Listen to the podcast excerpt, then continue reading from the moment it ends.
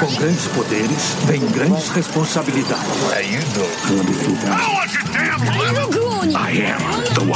Nessa semana, os nossos especialistas se unem para falar dos filmes que os fazem desejar um grande amor. São eles, Matheus o Japá, Encontramos a pedra angular da comédia romântica, Shrek 1. Guilherme Amarino.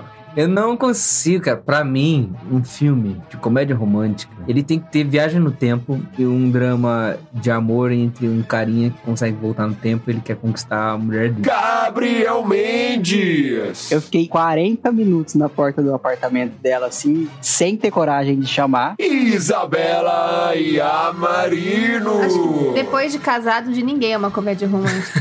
Mas antes, talvez. Você está ouvindo Contemporama.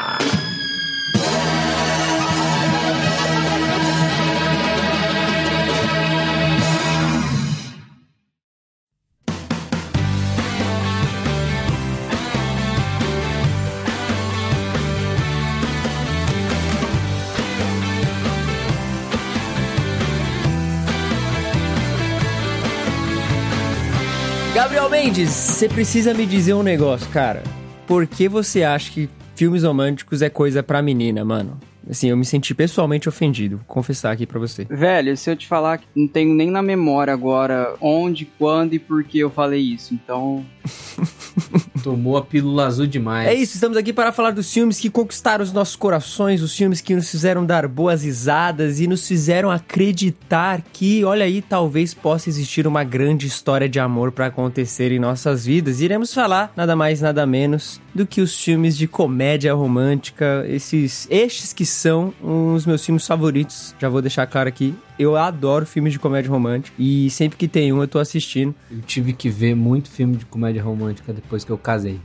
Eu não tinha esse hábito. Nossa, eu ia falar que depois que eu casei, eu praticamente nunca mais vi filme de comédia romântica. Então você tá Ué. vendo um exemplo do nosso Não tá casamento. funcionando. Tudo que eu vi de comédia romântica foi depois de casar. E isso faz a Isabela Você não viu nem metade. não vi A nada. gente quase não Meu vê. Uma das coisas que eu ia falar nesse podcast é que a, a época que eu vi mais filme de comédia romântica foi antes de casar, porque depois Senhor dos Anéis só. Você já está vivendo a sua própria comédia romântica? estou vivendo meu Felizes para sempre. Nossa. Shrek é comédia romântica, será? Olha aí, Ai. eu ia colocar aí como uma comédia romântica. Era o filme que eu tava até guardando pra falar depois. Porque eu acho que é. Eu acho que Shrek é uma das grandes comédias românticas que existe. Sem dúvida. É verdade. É a comédia romântica que emplacou a música Aleluia. Nossa. Ah, é verdade. É eu só grande- conheço Aleluia por causa deste filme. É a comédia romântica responsável por noivas entrando no altar com uma música com uma letra muito duvidosa. É verdade. É, todo mundo essa achou que era um música- gospel. Aleluia, ela é uma música sobre traição. Ela. Meu Deus do céu, ela é uma música horrível. A música é muito bonita, a execução da regravação quando o Jeff Buckley gravou é maravilhosa, mas a música não tem nada a ver com amor. E aí Shrek me fez. Eu tocava em casamento, né? Aliás, eu poderia ser o Adam Sandler naquele comédia, naquela comédia romântica do Wedding Singer lá. E meu, o quanto eu toquei essa música em casamento pra noiva entrar. Essa e aquela música pra sair Accidentally in Love. Ah, essa daí. Essa é boa. Tudo Shrek. É tudo Shrek, é isso que eu ia falar. Shrek emplacou as melhores músicas de romance que existe aí da, da nossa geração, filho. Aliás, comédias românticas, elas emplacam trilhas sonoras de casamento. Fato. Sim. Nossa, tipo, onde que tocou Thousand Years então? Crepúsculo. Que é uma comédia romântica. Não é comédia romântica. Crepúsculo é uma comédia romântica. Essa Thousand Years. Mas não é engraçada e nem boa, né? A gente precisa deixar É claro. uma comédia romântica que deu muito errado. Ô, o primeiro Crepúsculo é da hora, velho. Não acredito que eu vi. Fui no cinema ver o primeiro. Cara, eu nunca vi Crepúsculo, desculpa. Essa foi a única coisa que eu nunca vi, assim. Que eu vejo muita coisa que eu não gosto, mas. Tem uma Crepúsculo- cena sobre Crepúsculo que é muito engraçado. Um, um dos. Quando eu ainda não era casado, eu dava aula e voltava, tipo, à noite, assim, pra casa. Aí teve um dia que eu tava voltando pra casa, eu entrei, assim, tava tocando a Thousand Years, Thousand Years né? Que é. Parará. Como é que é o. Putz. Sei lá, tava tocando a música lá, aquele piano, aquela Aham. dramaticidade e tal. E era o final, é, nos créditos do último filme cre- do, Crepúsculo lá, que eu não, não sei o nome. Aí eu entro assim e falo assim: tá, alguém tá vendo esse, esse- essa esse filme, né? Daí eu entro na sala, assim, tá minha mãe se derrubando de chorar, assim, chorando muito. Aí eu entro assim, eu vejo. Aí minha mãe olha pra mim e fala assim: Ah, essa música é muito linda. Mano, mas aí que tá um negócio, né? Porque ao mesmo tempo que existe muitos filmes bons de comédia romântica, existe inúmeros filmes de comédia romântica, a gente não vai falar de todos, obviamente, existe muito filme ruim. Né, mano? Sim. Nossa, porque é um gênero muito assim, escorregadio, acho que na hora de se fazer, porque parece simples, mas é difícil você construir uma boa história de amor que segura a pessoa ali até o fim. E tem muito filme ruim, mano. Muito filme ruim. Pois é, mas a Netflix deu uma emplacada aí na. Deu uma alavancada nesse gênero que, pelo amor de Deus, ela encontrou a mina de ouro dela. Porque é sair um filme de comédia romântica na Netflix que fica nos trending Twitter lá uma semana, duas semanas. Parece que foi ano passado que a Isabela e uma amiga nossa, a Lê, tava falando é, Barraca do Beijo 1 e, tipo, hoje já tem Sim. o 3. É, então a Netflix, tipo assim, tá produzindo em massa, mas aparentemente todos dão certo. Quem, né? quem foi que criticou esse esquema da Netflix, e principalmente sobre comédia, comédia romântica? Recentemente teve uma atriz que falou contra comédia romântica e a produção plástica, assim, falou que se, tipo, os filmes de streaming. Foi seja, a Pat Jenkins. É, ela falou que é, são filmes muito plásticos, filmes que ninguém vai lembrar, filmes que, que não é de cinema. Tá uma briga nisso, né? Falou a mulher que dirigiu Mulher Maravilha 2, né? Mas beleza. Nossa, é muito ruim. Nossa, é muito Muito ruim. o Netflix tá fazendo isso mesmo, assim. Se tornou grande produtor de comédia romântica. E a impressão que eu tenho é que mais ninguém ousa produzir comédia romântica e ficou tudo na, na mão do Netflix. Tá na mão da Netflix mesmo. É. E aí eles, assim, eles têm um investimento baixo, eu imagino, porque eles sempre colocam um ator ou atrizes iniciantes, né? Você não vê mais um, Uhum. mais um filme de comédia romântica com aquelas grandes atrizes que a gente via É. há 20 anos atrás. Não, nem sempre. Esse filme aqui do Natal e dessa menina aqui, como é que chama essa atriz? Não conheço. É Emma alguma coisa? Não, você tá lendo aqui o nome? Ah, não, Ninguém não é é. conhecido. Não, mas você sabe que filme eu tô falando? Esse aqui, ó. Esse Não, é a Emma Roberts. Emma É. Roberts. Ela tem 437 mil filmes na Netflix agora, pô. Não, ela tem alguns. Mas o que eu acho que a Isa tá falando é em relação a, tipo, por exemplo, você assiste, assiste os filmes antigos, cara, você tinha somente um- uma galera top. Tipo, Julia Sim. Roberts tá em, em dois dos maiores clássicos, tá ligado? Hugh Grant também, na época, era um grande ator masculino de filme. O Richard Então, assim, Gere. Richard Gere. Então você tinha uma galera ali que fazia muitos filmes de romance e era meio que sempre chamado pra estar no casting dessa galera aí. E parece que hoje em dia não tem mais tanto esse movimento, né? Não sei, talvez tenha sido um cenário específico ali dos anos 90, dos anos, dos Sim. anos 2000. Não sei se tem a ver com a questão do cinema também, porque era uma coisa que atraía muito as pessoas para o cinema, né? Os filmes de comédia romântica. E hoje, Uhum. essa questão do cinema também tá se perdendo um pouco, né? De certa forma. Acho que a questão do streaming, que tá muito em alta, e de fato, os filmes de comédia romântica viraram uma coisa dos streamings. Você, assim, eu não sei qual, qual foi a última vez que saiu um filme de comédia romântica no cinema. Então, não sei se tem a ver um pouco com isso também. Eu, é, eu acho que é porque o que invadiu muito o cinema, assim, e não é. Eu não tô reclamando, mas é muito blockbuster. Então a galera só vai gastar 70 reais hoje no cinema. Se for Sim. pra ver o filme, tipo, final de uma geração, tipo Avengers Endgame, ou sei lá, algum filme Senhor dos Anéis, Universo É. Senhor dos Anéis, ou Star Wars, ou Uhum. Marvel. É, é muito caro hoje o cinema, tipo, muito, muito caro. É. Então é, eu, eu nunca gastaria dinheiro pra, pra ver nenhum outro filme assim. Você só vai pra ver um negócio que já emplacou, né? Você não É. vai pra assim, passar óbvio, o tempo. Tem as franquias que eu gosto e tal, mas eu não vou investir em algo que eu não sei, tipo, posso não achar horrível, sabe? Talvez Ah, assim, mas adolescente, adolescente investe. Não, não Ah, investe. é. Eles vão em grupo, Não, aí as meninas também- têm que decidir, elas também- vão no comédia romântica. Eu também tô elaborando uma teoria, também tô elaborando aqui uma teoria. Porque antigamente era muito mais difícil você assistir um filme novo, um filme que saiu recentemente. Se você não visse no cinema, você tinha que esperar alguns meses pra alugar na locadora. E É. mesmo assim, você tinha que ir na locadora e alugar o filme. E assim. Demorava, se você não visse ali no cinema na, naquelas semanas que ele ficava ali passando, você não ia conseguir ver por um bom tempo. Então, meio que virou carne de vaca, assim, parece. Tanto É. que você vê quanto, quantas comédias românticas a Netflix lança por mês. Eu tenho certeza que lança mais de cinco por mês. Então ficou muito fácil, assim. Na minha época, a gente tinha que ou esperar na TV passar e ver o horário que ia passar pra gente conseguir assistir, ou ir na locadora alugar, ou ir no cinema quando tava passando. Então tinha essa dificuldade, assim, que talvez hoje em dia, como é, é tão acessível, que virou uma coisa meio carne de vaca mesmo, que é, que é isso que o Will falou, né? Você não vai no cinema ver um filme de comédia romântica, porque tá muito fácil ali pra você ver na, na televisão, no Netflix, ou em qualquer outro streaming que for, né? Mas ó, vocês acham que essa falta de interesse, vou, vou usar essa linguagem, ela também não tá sendo refletida na, na hora de produzir filmes? Assim, parando aqui pra pensar, sem ter pensado isso previamente, eu não lembro de um último filme recente que tenha sido muito bom ou que tenha sido bem desenvolvido, sabe? Assim, até em cenários independentes, você não vê muita coisa de romance sendo falada. Não sei se, tá, se, é só uma impressão minha. É. Mas será que não é uma falta de interesse tanto do público, embora pareça que o gênero cresce, sempre tem gente falando de filme de romance? Mas não sei, esses caras sempre estão analisando tendências de mercado e um monte de coisa e parece que o movimento de filme de romance, assim, tá meio. É que tá meio perdido, mas tá mais embaixo. Sei lá, o Sim. último grande filme que eu vi que teve trailer foi o, o Como Eu Era Antes de Você e, e nem é tão bom. Eu nem gostei, achei horrível. Mas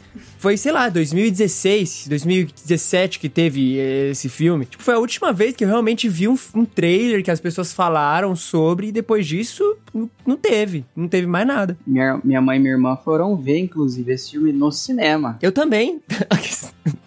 eu também. Mas ó, tem um casal de amigo nosso aqui que eu vou manter o nome em sigilo, mas se ela ouvir ela vai saber, que foi no cinema ela e o namorado para assistir After, que é um, um livro de romance, comédia romântica, assim. O cara é o bad boy, a menina é a bobinha, né? E ela pagou uhum. pra ir ver a, a, adaptação do filme no cinema, acho que ano passado. Esse livro, ele era um livro de, do, do Wattpad, né? A galera escreveu, a, a, moça escreveu lá, e era uma fanfic de One Direction, a princípio. Nossa. E aí ela mudou os nomes e tal. E na hora de publicar também fizeram umas revisões na edição. E aí agora é, saiu a adaptação no cinema e bastante gente foi ver até. Só que é porque é um livro meio polêmico. Mas vira e mexe aparece ainda os gatos pingados. É. Sabe o que eu acho? É que você vai ver, tipo, tem aquela série da Netflix sobre os filmes que marcaram época, marcaram época alguma coisa assim. E aí tem lá, inclusive a gente vai falar dele hoje, mas enfim, tem lá o, o do Uma Linda Mulher. Aí você vê o diretor, você vê ah, o envolvimento do, da produção e tal. Então tinham grandes produtores que se interessavam em fazer isso. Eu acho que agora uhum. o foco tá tão em filmes que chocam, sabe? Eu acho que tá outra proposta de cinema. Então o cinema ou é um filme épico muito grande, é, voltado para alguma grande obra de literatura literatura, ou então a, a filmes de herói, né? Que, é, que, é o universo cinematográfico da Marvel, filmes da DC, ou filmes que chocam, que são de heróis, mas não são, como o, o do Coringa foi, como o do Venom meio que tentou ser, talvez. E, e aí você tem cena de terror, que sempre tem filme de terror lançando, a rodo também. Uhum. Mas o, os produtores e diretores de filmes assim, eles realmente parece que eles migraram todos de grandes produtoras, como a, a Universal, como a própria Warner tudo mais, e foram para uma Netflix da vida, uma Amazon Prime Video, a, a Apple TV e tal, fazendo filmes dentro Sim. dessas plataformas de streaming por causa disso que a gente já falou aqui. Eu acho que é uma tendência, assim, tipo, um segmento do cinema indo para uma outra coisa, onde ele consegue produzir mais filmes, ter uma certa popularidade, um certo prestígio, mas que altera a experiência que a gente vinha tendo com os filmes dos anos 90, 2000 e etc. É, mas eu acho uma decisão acertada, porque filme, esses filmes também não têm um, tipo, um, um apelo visual muito grande que você precise ver em IMAX ou na melhor sala de cinema ou na maior uhum, sala de cinema. Sim. A menos sim. que você tipo queira ter um tempo com o seu marido, com o seu namorado e quer fazer alguma coisa diferente. Aí tem um filme passando lá, vocês vão junto. Comer mas... pipoca do cinema é. meia doce, meia salgada. É. Com a coca aguada. Eu acho, assim, uma decisão muito acertada investir em streaming, porque você tem que ficar alugando sala de cinema e fazendo um marketing uhum. muito excessivo que não, provavelmente não vai dar tanto retorno. Pô, pergunta capciosa. Pra que que vocês veem ou veriam ou iriam ver, sei lá, uma comédia romântica? Pra- na opinião de você, assim, tipo, pra que, que ela serve? Tipo, você fala assim, não, quero muito isso quando eu vejo uma comédia romântica. O que, que é isso? Assim, eu não gosto de assistir alguma coisa, porque assim, eu, eu acho que quando a gente assiste ou lê alguma coisa, a gente se transporta pra aquele universo, né? É, você Uhum. tá imergindo no, no que a história que o filme tá contando. Exatamente. E eu não gosto de passar medo, eu não gosto de passar É, isso é aflição, sabe? Ou de ficar triste. Então, eu gosto de, de algo que vai me dar aquele calorzinho no coração e que eu vou ficar feliz e, e que é um lugar que eu gostaria de estar, entendeu? Então, assim, eu gostaria de estar em Nova York, na Quinta Avenida, No Natal. no Natal. Então, com seu é Starbucks na mão, isso. Com meu casaco. seu Echarpe Então, verde. É a Bag Blood, né? É. Mas é isso, assim. Eu acho que é um universo que eu gostaria de estar. Então, é um filme que eu vou assistir porque eu gostaria de estar imersa naquele universo e não fugindo de um palhaço, sei lá, medonho. Assim, eu gosto, não é que eu gosto, mas eu gosto da sensação da como eu fico impressionado com um filme de terror e tal. A sensação que ver um filme baseado num personagem que eu gostava quando era criança, ver ele em live action na tela do cinema. Eu gosto muito dessa sensação, mas eu vejo uma comédia romântica, eu acho que sinceramente sozinho eu não assisto. A Isabela me conhece há muitos anos, ela sabe como eu sou, eu era facilmente iludido assim, tipo, eu acho que eu começava a criar muita expectativa irreal no coração e chegou um ponto assim que eu comecei a pensar, "Ah, eu não quero alimentar esse tipo de coisa. Mas quando eu tô com os meus amigos ou quando eu tô com o meu primo lá em Ribeirão, que a gente sempre assiste alguma coisa, eu, ele e a esposa dele, a gente acaba vendo uma comédiazinha romântica, porque assim como a Isabela, ela também não gosta de passar medo, não gosta de, de se sentir mal vendo um filme. Então eu acho que eu vejo esses filmes na, na companhia de alguém. assim. Espero no futuro ver com a Natália, né, Nath? Olha só. Temos uma declaração aqui. Eu, eu concordo, eu, eu acho que eu sou mais da vibe, assim, de... Eu, eu gosto de assistir, acho que todos os gêneros de filme, assim, real. Eu tenho os meus favoritos, mas pra mim eu, eu sou bastante fã de, de várias coisas, de terror, de um monte de coisa. Mas eu acho que eu vou e eu gosto muito de comédia romântica e romance, muito por me identificar com os dilemas, me identificar com as decisões, é, gostar de... de de, de coisas que acontece. Então, tipo, sei lá, geralmente em filmes de comédia romântica ou de romance, o- os roteiros são muito bem elaborados. São diálogos muito interessantes, inteligentes, é sacada muito boa, é uma, uma meta-narrativa ali entre os dois e, e tem a- a- as coisas que são clichês, claramente, que você já vê em inúmeros outros filmes, mas parece que isso que é divertido, cada filme fazer de uma forma diferente, envolvente, e mesmo que possua uma mesma estrutura, um filme tem um outro elemento ali que diferencia, sabe? Então, eu não sei, eu gosto muito, cara, de comédia romântica, e sempre que eu assisto, eu fico nessa vibe de, cara, eu quero conhecer uma nova história de amor, eu quero conhecer um novo.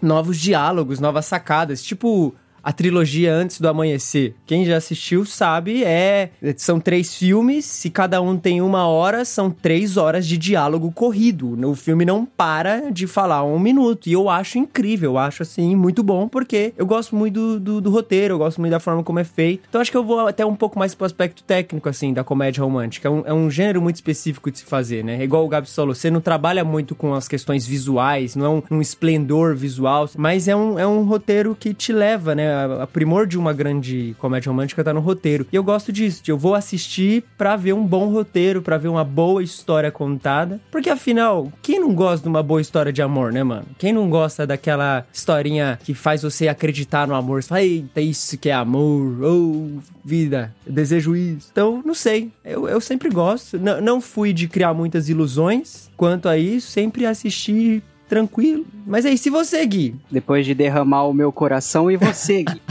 Vocês vão me desculpar, mas eu não acho nada disso. não, Eu não acho louco, o cara não disso, cara. gosta. Eu não consigo, cara. Pra mim, um filme de comédia romântica, ele tem que ter viagem no tempo e um drama de amor entre um carinha que consegue voltar no tempo e ele quer conquistar a mulher dele. Se Caraca. não é isso, É só Eu- um filme. Ele só gosta Ele de só um gosta de um. filme de pra mim, romântica. não, mas é sério. Todos os filmes. ah, Por exemplo, a Isabela, ela gosta muito de comédia romântica. E eu não tinha hábito de ver comédia romântica, a não ser que eu fosse obrigado pelos meus amigos e tal. Tudo que eu vi de comédia romântica foi com, com amigos na, na adolescência. Ou em rolê de cinema, que todo mundo decide, aí sempre é assim. Os meninos queriam assistir Matrix e, e todos esses filmes de ou Star Wars que, que tava lançando e tudo mais. E as meninas, elas tinham o direito de escolher, sempre ficava revezando, assim, uma vez Sempre. outra vez. Sempre era Não, isso. aqui em Rio Preto sempre foi menina, né? Eu fico. Ah, gente- beleza. A gente conseguia impor a nossa decisão. E também quando, quando a gente alugava filme, por exemplo, tem algo, eu não sei se ainda as pessoas continuam fazendo isso, mas a gente se reunia na casa de uma pessoa pra ver filme. E aí ia na locadora, aí tinha que alugar o, o Uhum. DVD ou Blu-ray depois, quando teve Blu-ray e tal. E aí ia lá com duas, três, quatro opções e o pessoal escolhia e tal. Hoje agora fica vendo ah, o rolê disso é ver uma hora os, por uma hora os filmes da Netflix quais tem e todo mundo discutir e ninguém escolher. Mas eu nunca É. gostei disso, então nunca me atraiu essa coisa. Tanto que toda vez que a Isabela vai escolher um filme e a gente começa a ver um filme que é de comédia romântica, eu acho que é o mesmo filme. Eu falo assim, amor, de novo esse filme, mas daí não, é outro filme e tal. Mas, não sei, eu acho que tem seu valor sim. Tem alguns que são clássicos, acho que os clássicos, pelo menos, eu gosto, mas novos, assim, é difícil gostar. Cara, olha como o relacionamento influencia mesmo. Antes da Isabela conhecer o Gui e a gente saía pra ver filme, o pessoal.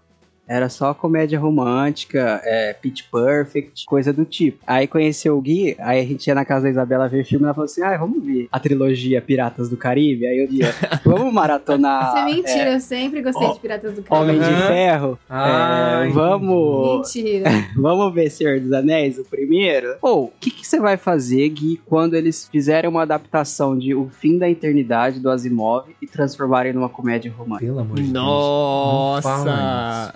Que ele fica voltando Não, no aí, tempo até lá. eu vou ficar triste. Mas ó, vai ter a categoria que eu gosto, que é um, Viagem no um tempo. romance que tem viagem É, no tempo. Mas, ó, ó, Gui, eu vou, eu vou desbancar um pouco é, é, seu, né, seu. Você montou, o Gui montou a narrativa pra ele dizer assim, ó, eu não gosto muito de filme de comédia romântica, mas o que eu gosto, eu não gosto por causa do romance. Eu gosto por causa da viagem no tempo. Não, não, não. Mas assim, questão de tempo, a, a viagem no tempo é 10% do filme. Ajuda a construir, mas não é o fundamental, porque o que torna tudo aquilo incrível são os personagens, é o encontrozinho. Isa, aquele, aquele primeiro date deles no escuro, que é só diálogo. Nossa! Sim, é muito bom. Aquilo é perfeito, entendeu? Então, assim, o Gui, eu acho que ele gosta, mas ele quer manter a pose Claro aqui de. gosta. Não, gente, eu não gosto. Eu sou viagem no tempo. E tem Bom. uma coisa que ele não tá falando, é que não é só que é o único filme de comédia romântica, entre aspas, né? Se dá pra chamar de comédia romântica. Mas não é, não é só isso. É o filme favorito dele, entendeu? Pelo menos ele me disse isso. Sim. Olha aí. Que Não, está é na meu frente de O Retorno do Rei, por exemplo. Entendeu? É, Ó. é uma boa concorrência, eu diria. Não, é. Aí, ô, na moral, vou ser sincero, assim, questão de tempo merece um episódio solo. Porque eu teria horas pra falar desse filme, porque tá Sim. no meu top 2, tá ali. Esse filme é, é um supra-sumo. É isso aí, você ouvinte, mande um e-mail para contato.contemporama e aí mande um e-mail lá pedindo assim: Eu quero o Japa e o Guilherme se degladiando, discutindo sobre questão de tempo.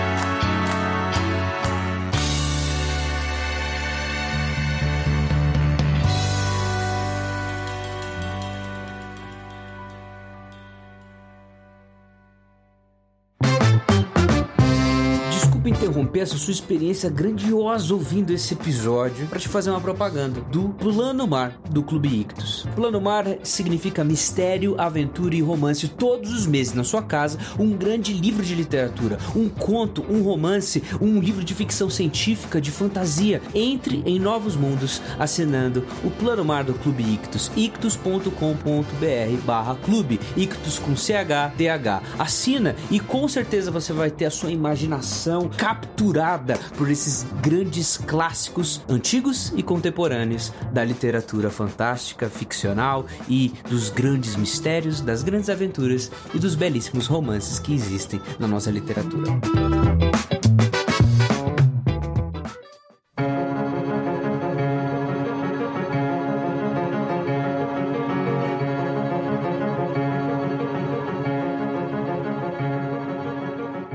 Então, será que dá pra gente dizer que filmes de comédia romântica podem ser enquadrados em categorias diferentes? Porque assim, eu consigo pensar em algumas coisas incomuns que a gente geralmente encontra nos filmes de comédia romântica, né? Por exemplo, é muito Uhum. comum ter aquele enredo em volta da transformação de algum personagem. Então, ou é Sim. a personagem que não é tão bonita e não é popular e de repente ela fica, ou isso acontece com o, o carinha, né? Inclusive, Sim. lançou um filme recentemente, que é um remake disso, né? Ah, sim, tem Que é aquele o filme que é, o contrário. Ele é de, que é o Ela é Demais, né? E recentemente foi lançado pela Netflix, claro, né? O, o, o Ele é Demais. É, o original é o Ela é Demais, que era, pra mim, era o James Franco que fazia esse filme. É um filme de 99 e eu, eu fui redondamente errado, que é um outro cara que eu sei lá quem é. Ela é Demais é um filme que tem uma transformação de uma pessoa que é a menina do filme, a atriz, ela é tipo feiona, e aí o carinha que é o galã popular da escola meio que tem que fazer ela virar bonita, sei lá. E aí agora lançaram um filme que chama Ele é Demais, que é com o carinha que faz o Cobra Kai. Olha aí. do Cobra Kai. Mas essas transformações aí, principalmente no caso das meninas, eu não sei se tem algum motivo por trás, mas é como se as meninas já fossem. Tipo assim, as meninas já são lindas, as atrizes. Já são sempre Sim. muito bonitas. E você fica pensando, tipo, putz, mas ela tá bonita aí, o que que tá faltando? Aí a transformação, no mínimo, ela penteia o cabelo e para de usar aquela. uma meia calça bege na escola. Tira o óculos. É, tira o óculos. Tira Se o veste óculos. melhor. É, aí eu fico pensando, tipo, será que as meninas, tipo, elas compram isso quando elas estão vendo? Tipo, é, não é algo que ti- tira o foco delas, porque é uma coisa que quando eu vejo, é porque realmente, como eu falei, não é algo que eu sou muito, eu invisto muito, assim, não é algo que me pega muito. Mas você fala, putz, a mina já é bonita, cara, como que o cara vai. Tipo, eu não consigo ver alguém sacaneando alguém de graça, assim, tipo, a menina de graça, sabe? Igual os bad boys fazem no filme, assim, de desprezar a menina e falar mal da roupa dela. Tipo, eu não sei o ambiente escolar americano hoje. Sei lá, mas são umas mudanças tão simples assim, é como se a menina tivesse uma epifania e soubesse, tipo, putz, eu sou bonita, deixa eu parar de usar essa. Mas eu, eu aqui. acho que tem essa, essa camada superficial da transformação que é expresso, por exemplo, nesse filme no Ela é Demais, no Ele é Demais, que é uma transformação mais física, assim. Então a pessoa se veste de uma forma e, enfim, muda o jeito de se vestir, fica mais bonita, mais atraente. Mas eu, pensando assim, eu também consigo encontrar meio que uma transformação ali interna da pessoa, saca? Tipo, uma pessoa que é de um jeito e no decorrer do filme ela vai mudando, ela vai, sei lá, tentando aqui Então. encontrar uma, um aprofundamento disso. Que aí é, é é geralmente o que eu mais acabo gostando. O que eu me apego, assim, o argumento que eu vejo é que a menina, tipo, ela percebe que ela não tem razão pra ser a, a excluída, ou a The Duff, ou a Betty a feia, porque ela já é bonita e ela não precisa ficar passando por esse tipo de humilhação. Então, a hora que ela se percebe, ela fala, então, vou usar todo o meu potencial, é, eu sou uma boa garota, eu sou bonita, então eu vou começar É uma questão a... de autoestima também, né? É, eu acho que é isso. Mas eu acho que esses filmes eles trazem, no fundo, eu não sei se eles vão trazer uma reflexão super madura sobre isso, tá? Mas enfim, é uma transformação dupla, porque ao, mesmo tempo que tem a transformação física da menina, no caso desses filmes que é a menina, ou quando é o menino nesse filme novo, você tem por detrás disso, você tem também o relacionamento do carinha ou da, da menina lá que é a mais popular, que é a mais bonita e tal, em reconhecer que existe beleza mesmo nessa, nessa menina que não, não se arruma, que, que não, não é o padrãozinho é, dentro da escola que eles estão em questão. Então existe também uma transformação psicológica dentro do personagem que é o Sim. popular em Sim. aceitar, em, em- em reconhecer, é, normalmente é alguma, alguma questão dessas é, bem triviais, assim, que é ah, a inteligência, a beleza interior da pessoa e tal. Então também tem uma. a- a- para além dessa questão superficial da beleza, tem uma questão um pouco mais densa. É lógico que, gente, a gente tá falando de comédia romântica aqui. Eu não sei se tem uma reflexão super filosófica nisso. Ah, o... Eu não sei, A gente mano. vai passar o episódio inteiro com o Guilherme falando, ah, mas eu não sei se aqui vai ter uma reflexão super profunda, porque é um filme de comédia romântica. Mas eu concordo, eu, eu concordo. Eu acho que a questão da transformação, ela é simplesmente um- uma questão pra gerar uma identificação na pessoa que tá assistindo. Porque geralmente, assim, a, a maioria das pessoas, eu pelo menos penso assim, não é a pessoa popular da escola ou sei lá do que É, quer tem que bastante seja. gente que se reconhece nisso. né? Então eu acho que é pra gerar Uhum. uma, uma identificação com a personagem X ou Y, entendeu? Que é aquela que vai se Sim. transformar, mas que no começo ela não é popular, ela não é a mais bonita, ninguém vê, ninguém enxerga ela. Que eu imagino assim que seja como 70% das meninas principalmente se sentem, né? Então eu acho que essa questão da, da transformação, ela é mais pra gerar essa identificação mesmo em quem tá assistindo. Tem também aquele filme Meninas Malvadas, que é muito popular, né? Também tem essa Uhum. questão de transformação, que ela acaba... Mas dessa transformação é bem psicológica também, né? Esse aí já tem um negócio mais assim, mais profundo. Porque ela muda o jeito como ela age com as amigas, com tudo, e Isso. vai escalando. É, então é bem mais. Porque assim, acho que é algo que, que acontece, assim. Se você consegue se identificar com esse dilema, você conquistou aquele grupo de pessoas da escola que é mais popular e agora você vai começar a fazer coisas que você antes não fazia, você vai começar a ser chamado para coisas que você antes não era convidado, vai abandonar seus amigos. Então acho que é, é meio que um caminho natural que acontece depois dessa transformação. Uhum. E acaba mostrando as consequências. Talvez se a gente for tirar alguma coisa mais filosófica disso, pode ser isso, né? Que a pessoa, assim, a vida dela normal, digamos assim, não é tão ruim assim. Os amigos dela normais não são tão ruins assim, né? Geralmente É. tem essa mensagenzinha no, no fundo. É, tem esse padrão esperado, esse padrão é, que é desejado, assim, não, eu quero ser isso. Tem, sei lá, tem esse desejo do que é uma pessoa popular na escola, do que é uma pessoa prestigiada dentro do- da comunidade que a pessoa vive e tal. É, e normalmente é entrela isso é entrelaçado com o padrão de beleza e até padrão de comportamento, digamos assim,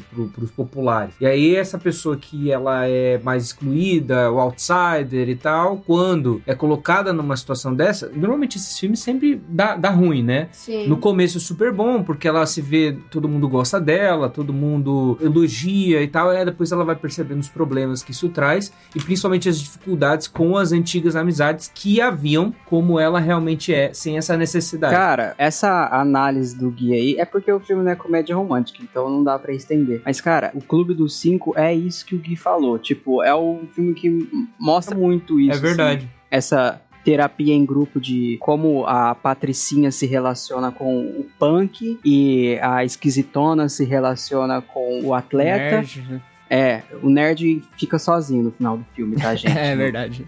Mas. é Ele um- vai gravar podcast. É, ele vai gravar Outros podcast. Ó, mas um filme de transformação também, que eu lembrei agora, é aquele Ela é o Cara. Já assistiram? Com a Sim, muito Amanda bom, Bynes. Muito bom. É, é muito bom esse filme, mano. Que ela se veste de moleque pra jogar bola, joga bem pra caramba, e aí se apaixona pelo Channing Tatum lá. Sim. Todo bonitão, Nossa, vê ele no é vestiário sem camiseta, pá. Nossa, velho, eu nem lembrava que esse cara existia. E aí no final descobrem que ela era uma menina o tempo inteiro. É bem esse, esse clichêzão, assim, né? Mano, filme de transformação né, nessa vibe assim é, É muito é muito sessão da tarde pra você assistir Tem- sem fazer Tem um nada. filme desse da Lindsay Lohan, não é? Que ela vai jogar bola, Se não é? de menino? Que ela se finge de menino?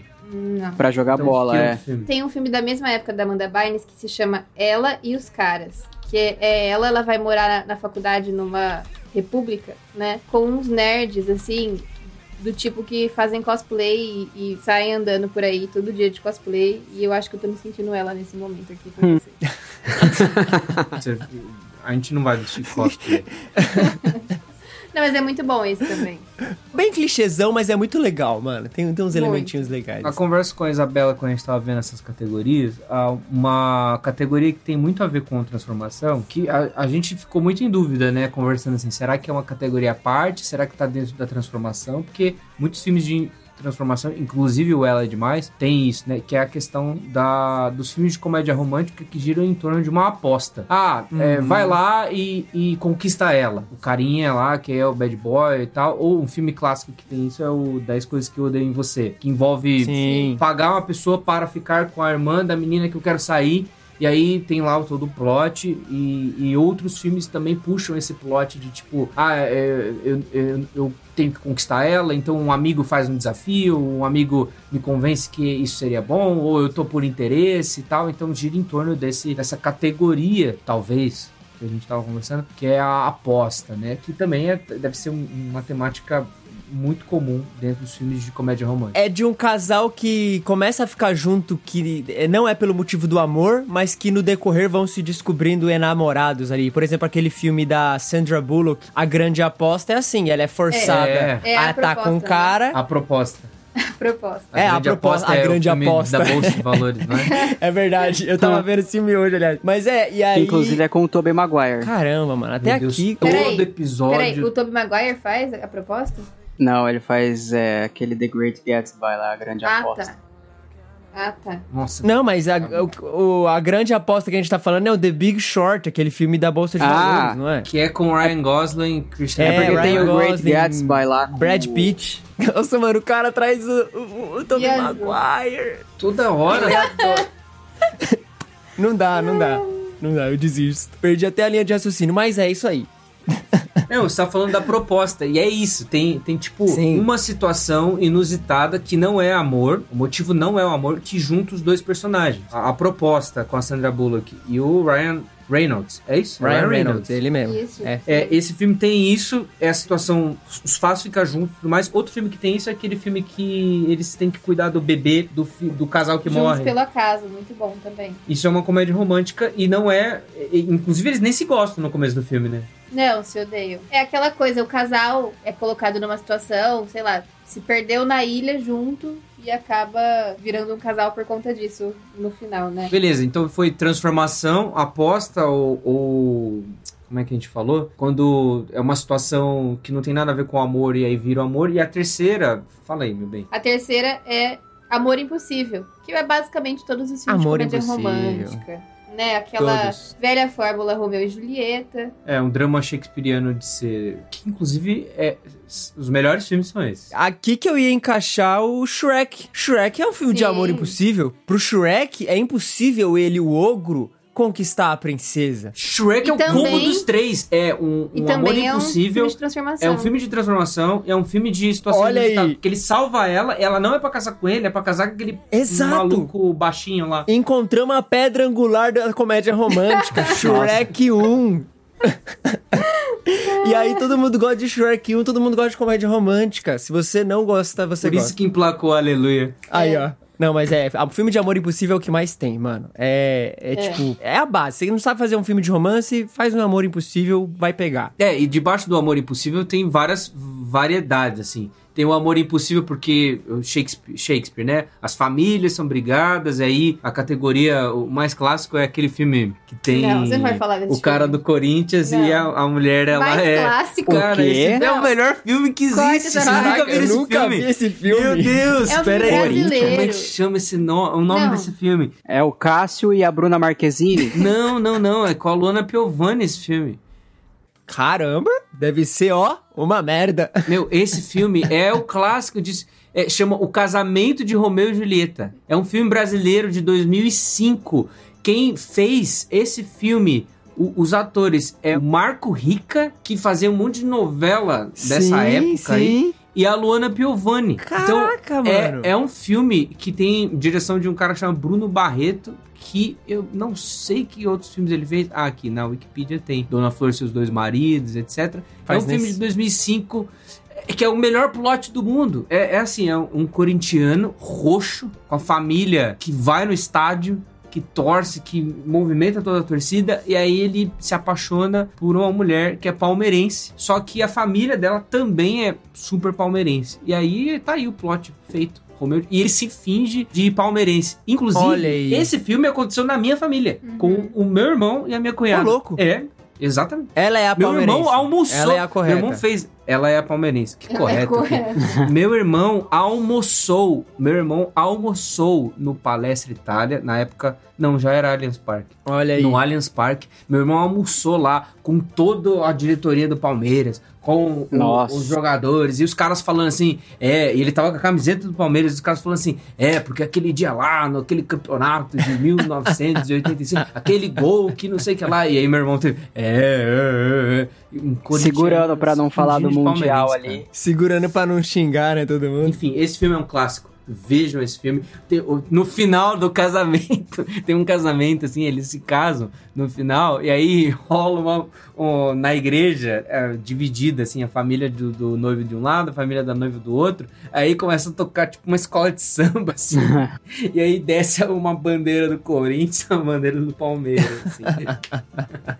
É, geralmente o filme de amor impossível é sempre essa separação, né? Dois mundos diferentes, duas realidades distintas e que não tem como elas se relacionar. A Pretty Woman acaba sendo um desses, não acaba? Da Julia Roberts. Sim. Cara, esse Uma filme linda é mulher. muito bom. Cara extremamente rico e a mina pobre e tal. Esse filme é bom em Pega, nível né? muito bom. É um desafio porque é uma prostituta e aí ele contrata ela, né? Tanto que tem uma Sim. coisa interessante sobre esse filme. Esse filme não era pra chamar Pretty Woman. Esse filme era pra chamar 3000.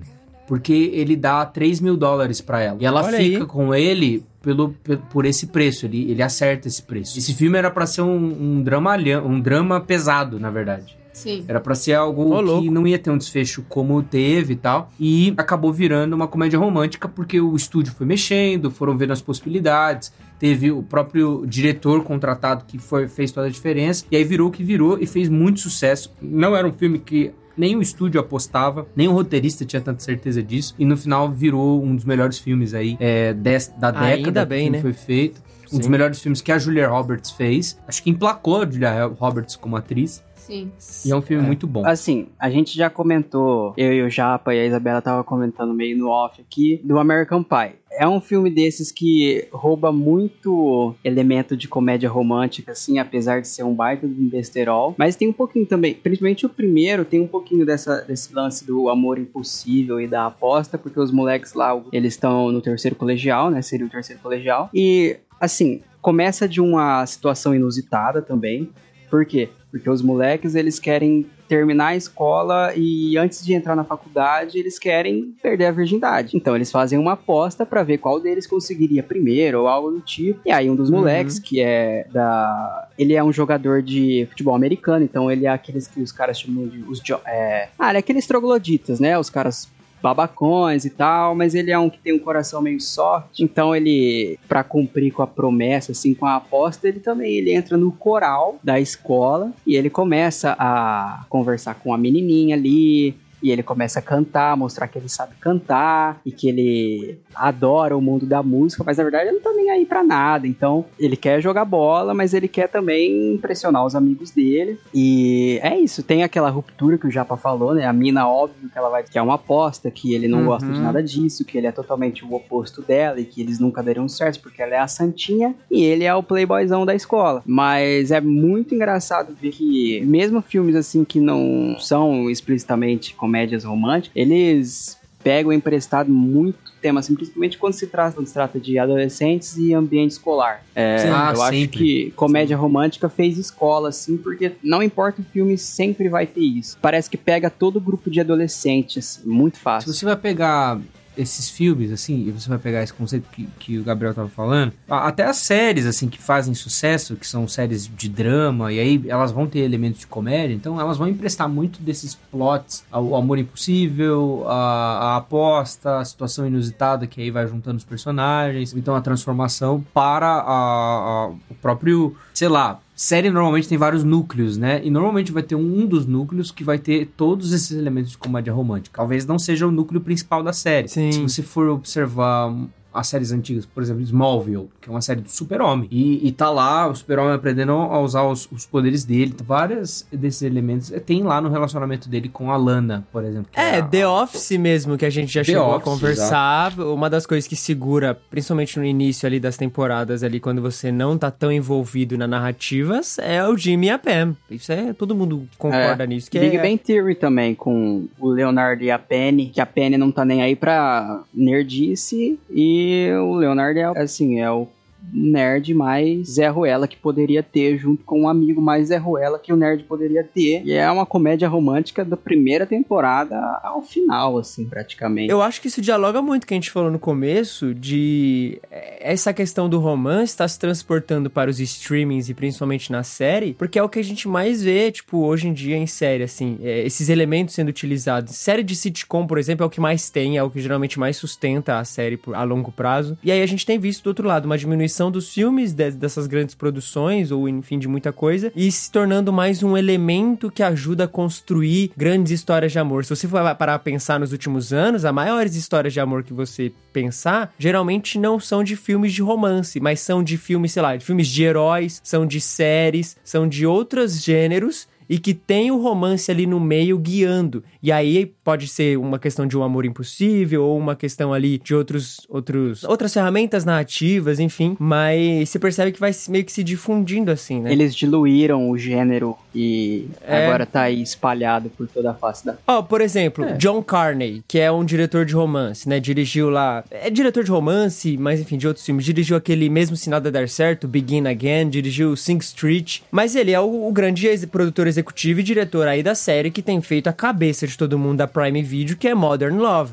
O cara mandou benzaço e conta várias mini histórias de romance ali em pequenos episódios, porque eu acho que é o novo formato, cara. Pro romance é o que vai guiar agora, É. tá ligado? Cara, eu, eu vejo essa série todo dia no Twitter, alguém falando dela. Eu, É. eu vou ressuscitar meu Prime Video, vou ver se eu assisto. Cada episódio parece uma mini comédia romântica, né? Inclusive, É? a segunda É. temporada. Sim. A segunda temporada eu ainda não vi, mas a primeira temporada tem grandes atores, inclusive, e grandes atrizes. Não só grandes né? atores, como muitas referências cinematográficas de filmes de romance clássico. Clássicos, assim. Tem Sim. filmes que são é, a transposição visual exata de filmes antigos. Então, tipo assim, cara, é. O episódio é- da Anne Hathaway, né? Sim, esse, esse episódio é muito bom. Nossa, gente, Modern Love assistam. É muito bom. Eu acho que essa é a grande. A, a nova onda. A nova onda do romance. Ô, Japa, você acha que Homem-Formiga e Vespa é um filme de comédia romântica? É, pode Nossa, ser, mas não é tão bom. Eu não gosto. Ah, Nossa, é mó bom, velho. Velho, você Ai, tá maluco já. Cara, não. não, assim, eu- é, sei lá. Tem todos os elementos. É uma comédia romântica, fato. Tem todos os elementos ali. É um casal que geralmente não se gosta no começo. Tem um negocinho ali, o cara é mais bobão, nananã. E aí no final eles trabalham junto e dá certo. Eles ficam juntos, superando as suas diferenças e tal. Funciona, tá ali, é legal no primeiro filme. No segundo filme, eu não gosto do segundo filme do Homem-Formiga, então pra mim não vale. Mas é, é uma comédia. É uma comédia É definitivamente uma das comédias românticas já feitas. Sem e dúvida. a Amazing Spider-Man a gente põe na lista?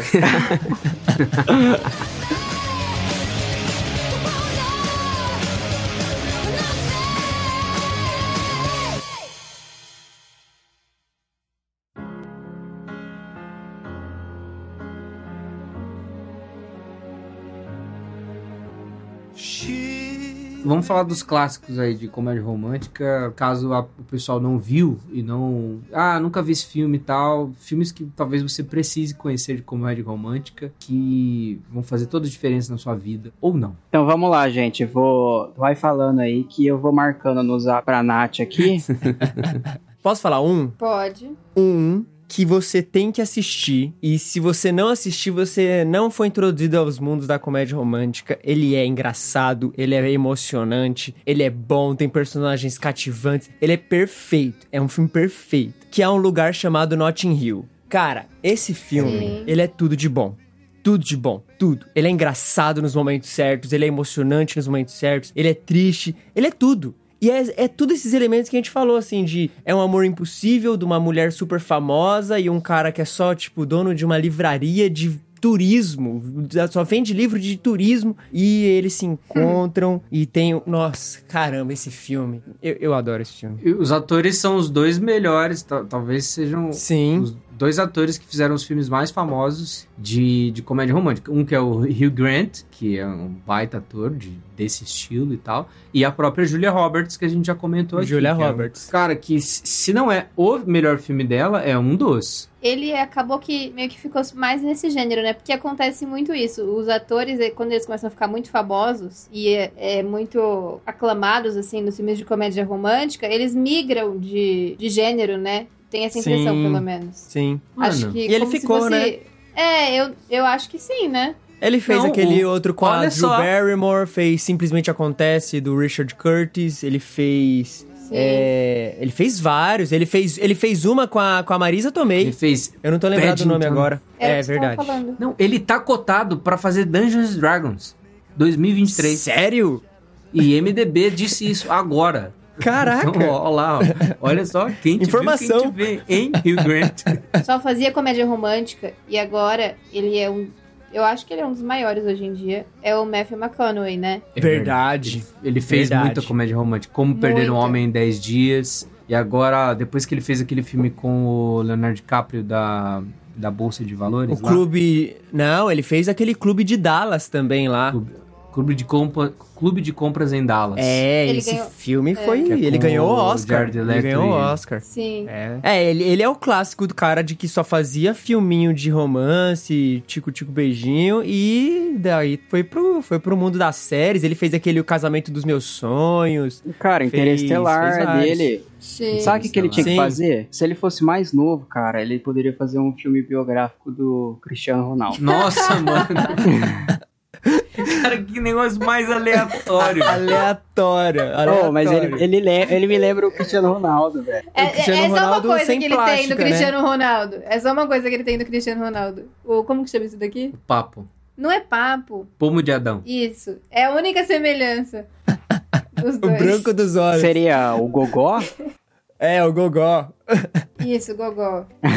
Ô, Isa, sabe um filme que ele fez? Eu não sei se você gosta, mas aquele filme que é Minhas Adoráveis Ex-Namoradas, meu. Com a, Eu com a amo esse Julia. Garner. É, é incrível esse É filme, é muito mesmo. bom. E a sua queridinha, eu tenho certeza que você viu esse filme quando você estava maratonando a Emma Stone. É isso? Pior que foi isso mesmo. É. É legal esse filme. Toca aquela música que é uma das minhas favoritas e toca em alguns filmes de comédia romântica, que é Time After Time. É muito boa essa música. Nossa, E é essa uma música é muito Time boa. After Time. Tocando É agora, das- inclusive. Viu? Voltando a falar do, do próprio Notting Hill, a gente tem que dar trunfo, porque é o seguinte, o, o escritor do Notting Hill, que é um cara chamado Richard Curtis, que fez o roteiro. É, o que fez o Questão de Tempo, que fez o tudo. Exatamente, que fez o... o Simplesmente Amor lá, Acontece, um Love. Actually. Ele fez outro filme que ficou muito famoso na por, por volta dos anos 90, que foi Quatro Casamentos e um Funeral. Uhum. Que é, um, que é um filme massa também, assim, tipo. é, enfim, é um filme clássico, assim, digamos assim. Que tem, inclusive, o Hugh Grant também. Cara, no diário do Bridget, Don Bridget Jones tem os dois, dois fazem os caras lá. Sim, sim. Então, tem caras. É isso que eu falei, cara. Tem caras que, que, que construíram uma carreira em torno desses filmes e aí fizeram aí. Agora, talvez é, demore um tempo pra novos roteiristas emplacarem alguma sequência de filmes boas. Mas realmente, se você não viu nenhum filme de comédia romântica ou não tem, ou só tá vendo esses da Netflix, dá uma chance pra Notting Hill, cara. É um filme interessantíssimo, boas discussões. Pra mim, a questão da comédia romântica até é meio secundária perto do, do, do- do relacionamento, do- sei lá. Ah, é. É, é incrível. Esse filme é muito bom. O, o, a direção dele, você vê os atores ali, você sente a vibe dos dois, tá ligado? Ô, esse, nossa, esse filme, mano, esse filme merece um podcast só pra Notting Hill também.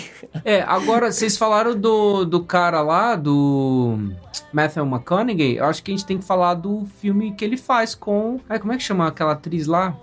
Que é o Como Perder um Homem em 10 Dias. Como Ah, Perder um Homem é em um 10 dos dias. Esse é um dos melhores filmes dele, realmente. Cara, esse filme faz, faz tanto tempo que eu assisti, mas eu lembro que assim, eu, eu sempre vi o título, eu sempre achava muito bobinho, porque sei lá, é- né, é- é- realmente parece o clichêzão que passaria no- na sessão da tarde de, de, de filme. E, meu, é, foi uma surpresa tão boa, tão boa ter assistido esse filme. Se eu não me engano, o filme é a adaptação de um livro, de, de alguma outra obra, assim, de cabeça, assim, alguma coisa desse É, nível. é um livro de uma mulher que chama Michelle Alexander. Isso. E aí fizeram um filme, cara, muito, muito, muito bom. Assista Como Perder um Homem em 10 Dias. Esse filme é, é muito bacana. E tem a. A Kate Hudson, Kate né? Hudson. Kate Hudson. É, Eles são muito bons. Eles têm muita química juntos, inclusive. Tem. Depois Oh, filme, ela tá eles fizeram um lindíssima outro nesse filme. Ela é. Não, eles fizeram outro fi- outros filmes bons depois desse Eles filme. fizeram um outro filme de comédia romântica também que chama Amor de Um Amor de Tesouro. É, Fool's Gold. esse aqui. Hum, olha aí. É uma Não, é romântica Como. Perder um Homem em 10 Dias é, é clássico. É clássico. Muito. Mais, mais um clássico. Cara, tem que falar de Pretty Woman. Tem, tem que, Pretty Woman, comentar. é, Eu já Pretty falei algumas Woman. coisas É, e tal. sim. Mas? Pretty Woman, Pretty Woman, assim, tem um outro ator, ah, tem a Julia Roberts, claro, e tem um diretor que é o Gary Marshall. O Gary Marshall fez vários filmes que ficaram muito famosos na- nessa geração aí. Inclusive, ele fez os filmes da princesa lá, Diário de uma Princesa. Ele que dirigiu os filmes. E Pretty Woman tem um outro ator que é um ator clássico também desse tipo de filme, que é o Richard Gere. Richard Gere é um talvez dessa época aí, Pre-Human de que ano? Deixa eu ver. É 90, anos 90, 1990. 90 certo, né? Então, o Richard Gere, cara, ele tem muitos filmes, assim, tipo, de, de comédia romântica. Nessa época, é um dos maiores atores da época. Ele já era muito famoso na época do Pre-Woman. É a palavra que a gente não tá usando. Ele era o, o galã. Os filmes de, de, comédia romântica tinha os Isso. galãs. E era esse, esse, esse homem tava nessa Sim. lista. Os galãs. E na época áurea dele, ele era bonitão, não era feio mesmo. Hoje ele tá meio acabado, tá meio velho já. Mas na época, rapaz, ele era o. E a Julia Roberts também, né? Falando em galã, por exemplo, me espanta o, o Clint Eastwood nunca ter feito praticamente um filme de comédia romântica. porque O cara era o galã dos anos 70. Mas Mas é que ele tava no faroeste, né? é, é, a época era o cowboy. Pensa assim, que grandes filmes de comédia romântica existem dessa época, nos 60, 70. Ah, muito pouco. E, e era, era a fase do western. Casa Blanca. O, o gran... oh, Casablanca é verdade. Não, tem, tinha filmes. É que eu acho que o ator, ele acaba. Por exemplo, maior galã, eu, eu não consigo pensar em outro maior que esse dos últimos 30 anos. Brad Pitt, quantos filmes de comédia romântica ele fez? Meu, Praticamente encontro nenhum. marcado. Não é um filme de comédia romântica, é um filme Senhor de e Senhora Smith, não é? É, É meio Senhor comédia Sam Smith. romântica. Pode ser. É, mas ó, olha só que interessante que eu tenho visto aqui. A gente tá conversando, eu tô pensando. Talvez o gênero que a gente considere como comédia romântica tenha surgido somente nos anos 90. E até então a gente só tinha romance. Porque a gente tá aqui fa- filtrando um aspecto muito específico dos filmes de romance. É entendeu? verdade, uma discussão boa. É um aspecto muito específico, é igual a gente mostrou ali as categorias, óbvio, bem abrangentes, dá pra gente afunilar mais em cada filme, mas quando a gente para pra olhar os filmes que a gente tem falado e as coisas que a gente gosta muito nesses filmes, a gente percebe que é mais do final dos anos 80, dos 90 Sim. e início dos anos 2000. É um momento um- tipo assim, é um- uma régua definida no período ali que a gente tá analisando. Então, talvez antes, né, não teria, por exemplo, o próprio é, Clint Eastwood como um galã, porque na época simplesmente os filmes era só romance, era aquele negócio mais clássico, era mais, né, o amor da vida. Aí tem o Casablanca, que é um clássico, mas é porque talvez seja um gênero totalmente diferente, né? É, eu poderia concordar com você, Japa, mas fazendo umas pesquisas hoje mesmo, eu encontrei uma lista de filmes de comédia romântica, que é aquelas listas assim, 30 filmes de comédia romântica que você precisa ver. E no primeiro lugar tá um filme, sabe de quem? Eu não Ah. sei se tá certa essa categorização, tá? Mas em primeiro lugar é um filme do Charlie Chaplin. Então, assim. Olha aí. Nossa, ele era anos 20, Como é que chama? 30. Então, não sei, eu tô procurando aqui essa lista de novo. Mas assim, só tinha filmes mu- muito, muito antigos, tipo, anos 60 pra baixo, sabe? Sim. Será que a lista procurar não é, É. tipo, 36 filmes da década de 50? Não, era comédia romântica. Eu vi uma lista hoje que tinha até o Dálmata lá. Mas ó, quando você coloca comédia romântica, questão de tempo aparece como comédia romântica. Mas Sim. pelo que a gente tá filtrando aqui, é, é muito essa vibe específica aqui dos anos. Não sei. Talvez tenha. Ouvinte, se você souber de um filme antes dos anos 90, 85, 70, por ali, manda pra gente. Você pode. A gente tá falando só besteira aqui, na verdade tem um monte, a gente só nunca assistiu. Manda aí que a gente vai ver depois. Não Mas- assistiu porque a gente não, não é velho o suficiente. chamar o gênero de comédia romântica é uma coisa mais recente mesmo, né? Mas assim, eu acho que tem filmes mais antigos que isso que combinavam essa questão da comédia e também do romance. Ah, sim, sim. né? Mas sem ter esse nome. Até hoje em dia, eu acho que é uma, meio que uma subclassificação, assim. Porque você pode até ver. Qualquer streaming que você for procurar por filmes de comédia romântica, você não vai achar e- esse gênero, né? Você vai encontrar os filmes de comédia romântica onde? Dentro dos filmes de comédia. Não tem, eu não sei se vocês já tentaram procurar, mas não existe esse gênero. É, ou é romance ou é comédia, né? É, Esse específico que a gente tem falado aqui. Isso é verdade. acho que é uma subcriação, assim. Sobre clássicos, eu vou dizer aqui o único filme bom do Adam Sandler, que é como se fosse a primeira vez. Nossa, é Será muito bom. que é o único filme bom mesmo? Para não ser injusto, o outro é gente grande, mas não é comédia romântica. De resto, irmão, eu não gosto de nenhum. Pô, eu gosto tanto do Clique. Nossa, clique é bem legal mesmo. Uh, verdade, é verdade. O Clique. Clique foi um filme que eu assisti tantas vezes. É verdade, tem um clique. Três, então. Já era, já não é mais o único, mas São três. Não, mas o 50 First Dates, que é o Como Se Fosse a Primeira Vez, é um filme muito bom, É cara. muito legal. É um filme que acho que muita gente viu várias vezes, porque ele passava sempre É na um dos clássicos da TV. comédia romântica, com certeza. E, e é um, um plot da hora, vai. Pô, é um plot original, não sei. É, É, é original. é ousado você ter lá a questão da perda de memória da menina, da Drew Barrymore, né? Ter que fazer o vídeo pra conquistar ela e todo dia fazer a mesma coisa. Então, então é um negócio É, legal. hoje em dia tem outros filmes que seguem esse mesmo, esse mesmo padrão, né? Será que ele fez escola? Olha aí. Eu não sei. Adam Sandler fez escola Não nas comédias românticas? Ah, isso com certeza. Só que eu não vou ver pra assistir. Eu não vou ver pra descobrir, aliás. Não, tem aquele dele também que é a, a esposa de mentirinha também é bom. É, Vocês já viram? já. É legal também. É, é, div- é divertido. É um bom filme. Mas não é um filme de, assim, pelo menos pra mim, não é um O- filme de, ai, é um filme Qual de que é comédia aquele romântica que... que- eu vou indicar.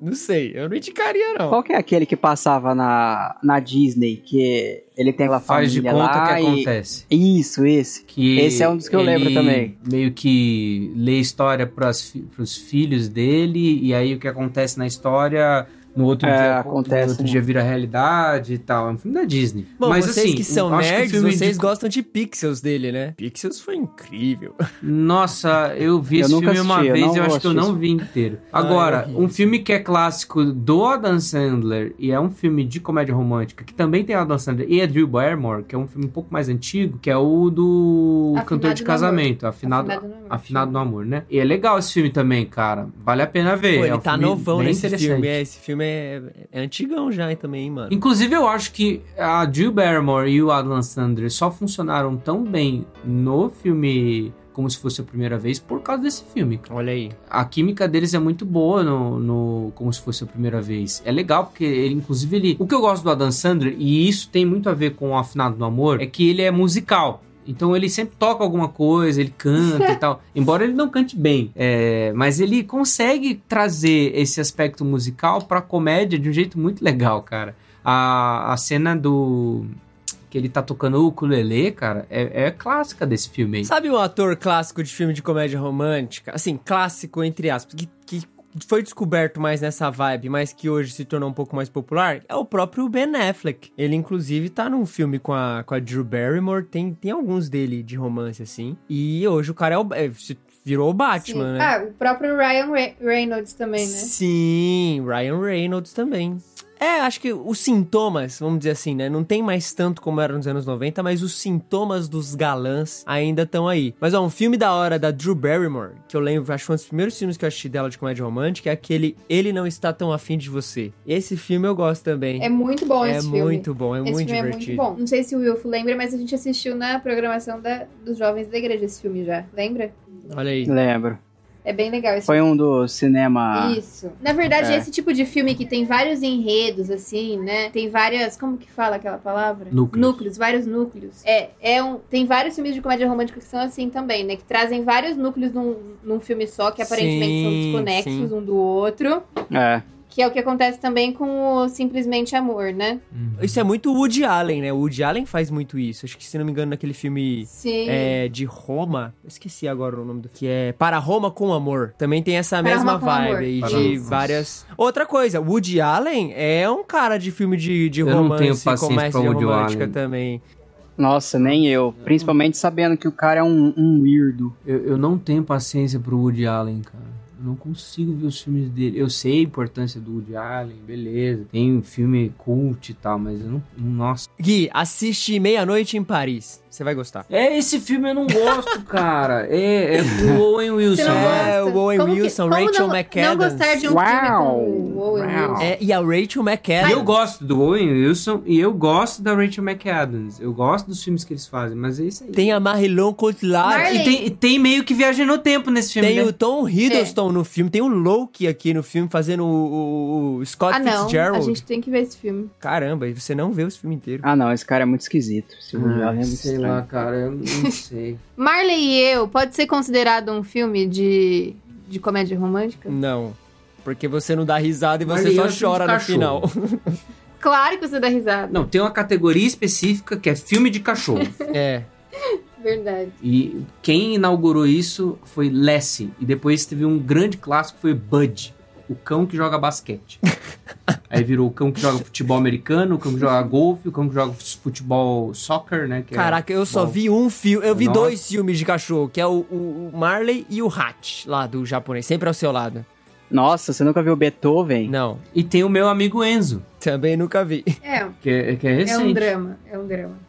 Enfim, mas não sei, acho que Marley não, e acho que Eu não. não é filme de comédia É, romântica. Marley e eu não dá pra ser comédia romântica. Mas, ó, aquele filme que a Isabela falou, que a Isabela e o Japa falou, do Ele Não Está Tão Afim de Você, ô, se- não sei se a Isabela vai lembrar, mas trouxe uma discussão muito legal, assim, entre nós, a respeito de, de alguns sentimentos que comédia romântica nos trazem, e também das coisas que eles fazem nós tomarmos partes. Por exemplo, a gente torcer pra, pra um casal casado, pra uma pessoa que já é casada, dar certo com outra pessoa, tipo, é, trair a pessoa que ela está junto, sabe? Sim. É uma coisa que acontece muito em comédia romântica, Sim. da gente torcer por algo que, em tese, é ruim pra nós, né? Por exemplo, uma traição. Torcer pro cara largar a mulher que ele tá e ficar com outra, ou torcer pra ele dar certo com a amante e vice-versa. Você não acha que isso é um, é um negócio assim, tipo, geral, de como os filmes subvertem muitas das nossas questões? Tipo, a gente torcer pro vilão, ou, sei lá, assistir Breaking Bad e torcer pro cara que tá fazendo a droga no final se dar bem? Tipo, não é uma parada meio que É, filme geralmente ver Peaky faz.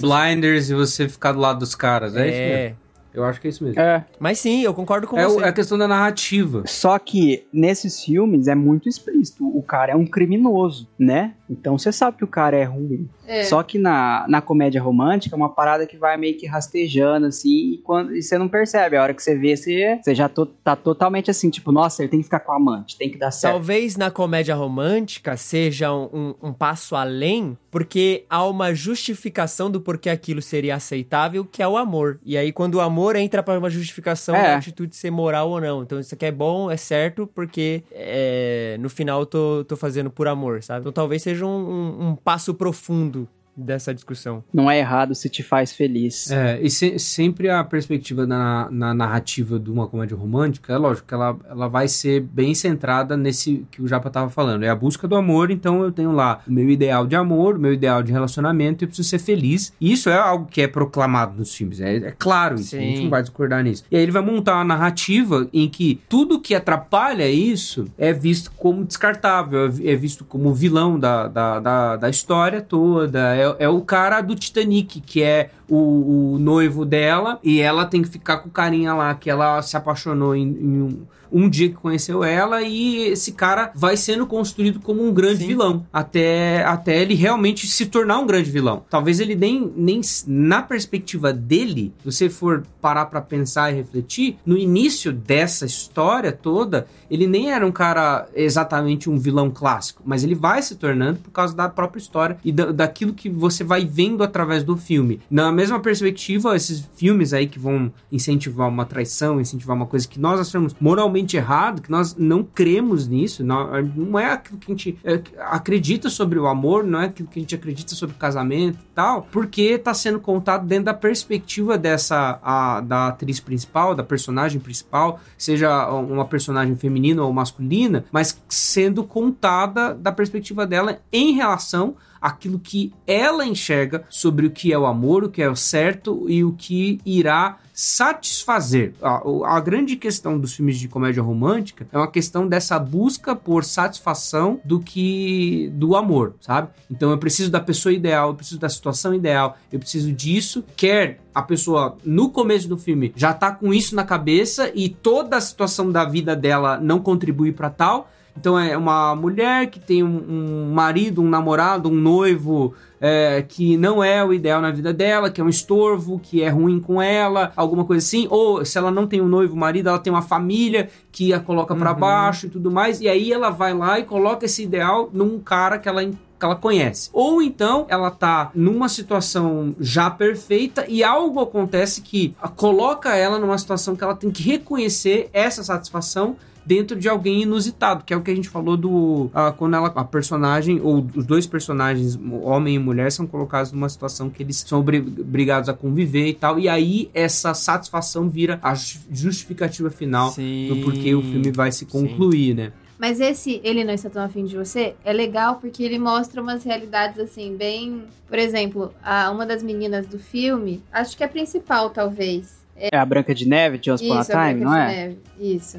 É a Jennifer Goodman, eu acho o nome dela. Ela tem uma fixação, assim, por encontrar um, um namorado e ela faz daquilo um ídolo do coração dela, né? E aí ela fica naquela busca, ao ponto dela se tornar uma menina chata, assim, pro, pro cara que ela tá afim, porque ela fica muito em cima. Então ela acaba deixando de ser interessante, porque ela é essa pessoa que é obcecada em encontrar alguém. Então, por mais que a- tenha nesse filme, talvez essa questão de você meio que torcer pro, pro cara ficar com a amante, enfim, e dar certo, tem também essa, esses outros núcleos que mostram essa coisa de. Da idealização. É, assim, te dá um choque de realidade ali, né? É, mostra que idealizar demais talvez não faça bem pra você. É isso que você tá querendo dizer? Sim, e não só isso, não só idealizar, mas colocar essa questão do, do amor, né, romântico, de encontrar um parceiro, um namorado, uma namorada, como algo maior do que deve ser, né? Que é uma tentação. É porque fica tudo teatral e intencional. Se você tá num relacionamento e vê que a pessoa tá calculando cada centímetro pra ser o negócio perfeito, você vai sentir que você é um, um ator ali na peça da vida dela que ela criou ali, que você tem que. Você não pode sair dali, então ela tá sempre ali monitorando o que ela faz, o que você faz, como ela pode ser cada dia mais perfeita pra você e como você pode ser cada dia mais perfeita pra ela.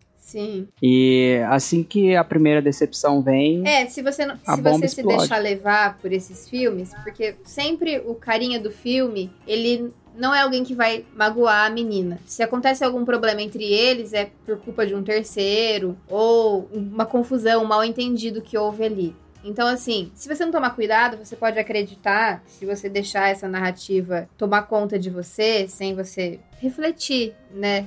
Enquanto você tá assistindo, você pode de fato chegar a essa conclusão de que se você tá com alguém e essa pessoa te decepciona em algum nível, ela não serve pra você. E é um, um pensamento completamente fora da realidade, porque a pessoa vai te decepcionar e ela pode ser uma pessoa com quem você vai ter um relacionamento saudável mesmo assim. Então tem essa questão também que eu acho que talvez as comédias românticas despertam na gente, né? E que a gente deveria tomar um pouco de cuidado.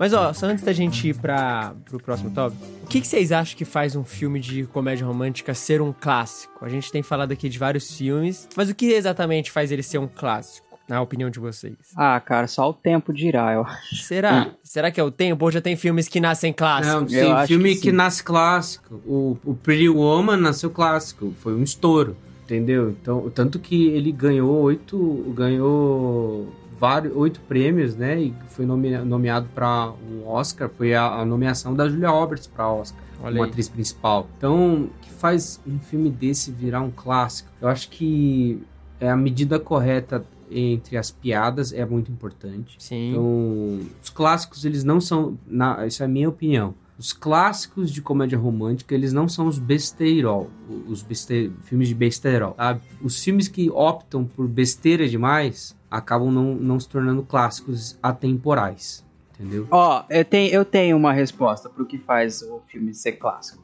Ele tem que ter o casal num fundo branco e uma terceira pessoa lá que é o, o pivô da, da separação e tem que ter o título vermelho.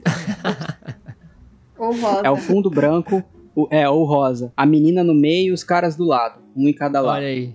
Esse é, é verdade. Aí já é meio caminho andado. Eu acho que é uma combinação, assim, da química do casal, né? Do roteiro. Acho que a trilha sonora também contribui muito. Uhum. Porque se a gente for ver quantas músicas se tornaram famosas por serem trilhas sonoras de filmes de comédia romântica. Muitas. Sim. Né? Então eu acho que, que seria a combinação desses fatores, que eu acho que todos esses que a gente citou como clássicos acabam tendo em comum, né? É. Ó, eu vou falar o seguinte. Eu creio que tem que ter a, a química muito boa entre os dois atores principais. Precisa dar certo, assim. Precisa ser um casal que se você olhe e você fala assim, tá, eu acredito que eles são um casal. Porque tem filme de romance que você fala e não acredita, né? E aí isso vai, vai de, de encontro com o diretor e tal. E com certeza tem que ter uma trilha, preferência especialmente do Hans Zimmer, porque eu acredito que Hans Zimmer pode fazer um bom filme, né, de, de comédia romântica. E Oi. faltou o principal, acho, que é a parte mais séria da coisa. Para um filme de comédia romântica ser bom,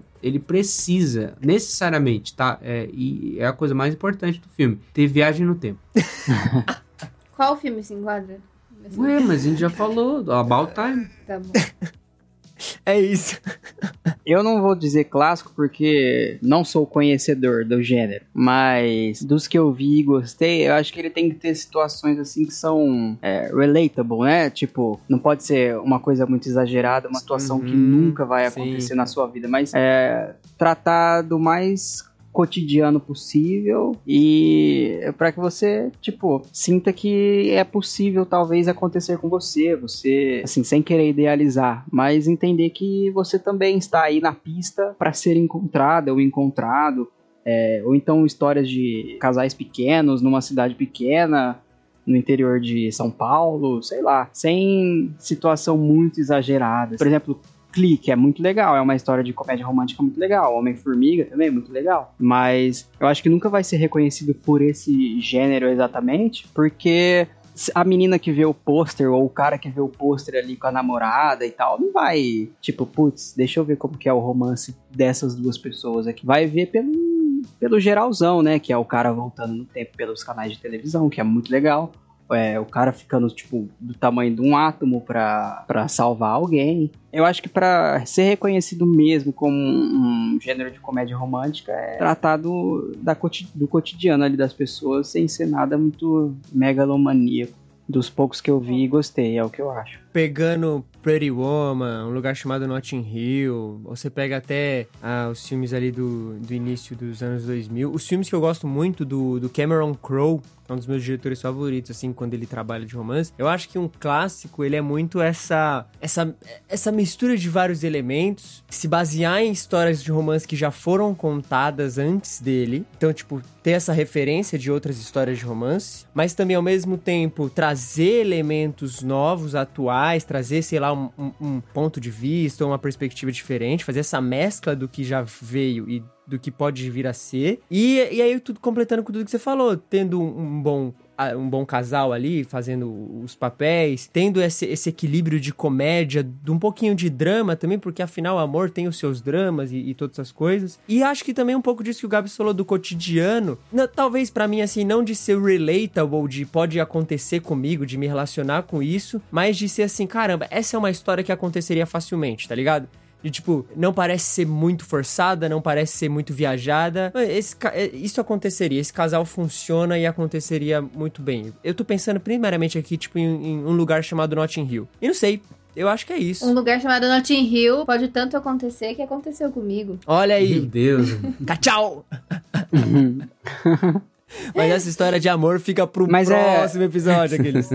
Oh, mas é verdade isso daí. Do período que eu fiz jornalismo, tinha um gênero de pessoas que. de jornalismo, que de pessoas que decidiram contar grandes histórias de pessoas e lugares em situações pequenas. Assim. Então, cara, é, por exemplo, s- o mundo é gigantesco. Imagina cada história é, bonita que não tá perdida por aí, que você nunca vai ficar sabendo, porque é, é algo tão que aconteceu na esquina de, de uma rua Sim. do interior de não sei onde, mas que a gente assiste, por exemplo, vendo uma produção cinematográfica, pode ser uma mudança de vida, sim, mudar a sua perspectiva sobre o lugar onde você mora, sobre as pessoas que você conhece. Modern Love é exatamente isso. As pessoas mandavam suas histórias pro jornal, pro The New York Times, as suas histórias de romance, era tipo um contozinho ali no, no canto do jornal. E eles adaptaram todas as histórias, ou seja, verídicas que aconteceram, pra tela do- da série ali. Na, você assiste 30, 40 minutos de, de um negócio que aconteceu realmente com alguém, entendeu?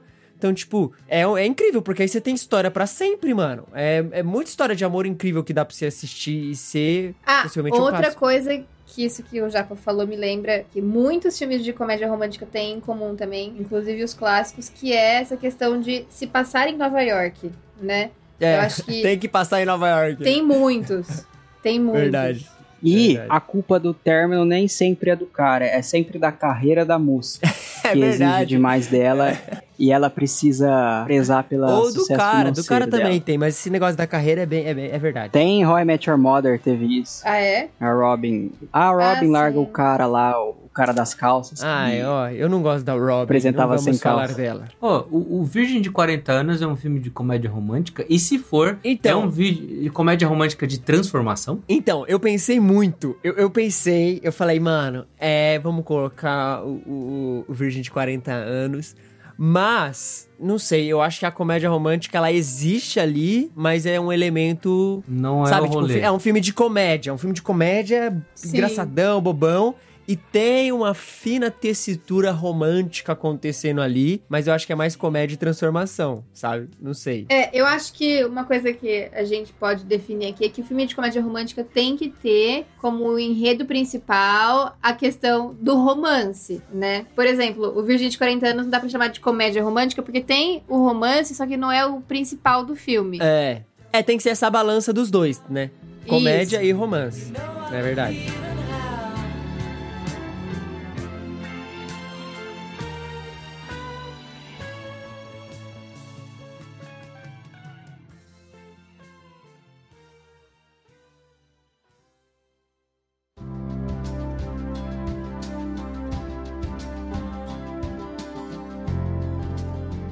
Filmes que não eram pra ser comédia romântica, mas eles são. Então, assim, filme que o cara. É quase isso aí do, do Virgem de 40 anos. É um filme de comédia, só que é diferente porque quando você termina o filme, você fica com a sensação de que você mais viu uma comédia romântica, você mais viu ali o aspecto romântico do que o, o que o filme tava propondo realmente desde o início. Eu vou começar com um, que é um filme chamado Jerry Maguire, do meu diretor favorito, Cameron Crowe. Não sei se vocês já viram esse filme, mas é com Tom Cruise o filme e com a Renée Zellweger. Eu não sei como fala o nome dela. Mas ela é muito boa, ela fez o, aqueles filmes da Bridget Jones, sabe? O Sim, Diário de é Bridget muito boa. ela é muito boa. Esse filme é muito bacana, porque, tipo, a história não é sobre o romance, é uma história de um cara que trabalha com esportes lá. alguma- é, ele é agente de jogador de futebol americano e ele tá em decadência, tem um monte de coisa. E ela é a secretária dele, ajuda ele, um monte de coisa. Enfim, o filme é sobre a carreira dele. Eu não vou contar porque o filme é realmente muito bom, por favor, assistam. Mas você termina o filme, o filme é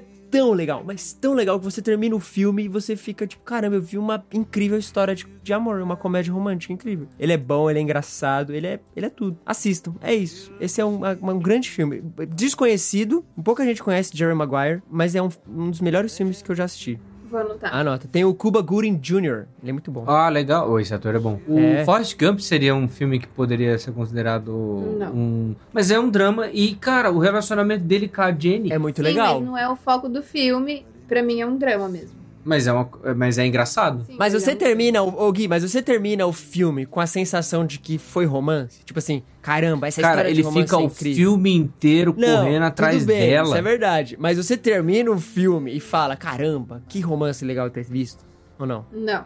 Eu também acho que não. É porque ela sempre dá um fora nele, né? É, ela, é- ela, é- Uhum. não, ela é, ela é, nossa, é muita mancada dela com ele, mano. É. Eu não- Vacilona. Vacilona demais. E ele vai lá e come quase a, ele come a, a caixinha de bombom quase inteira pra dar pra ela. No final. É verdade. É verdade.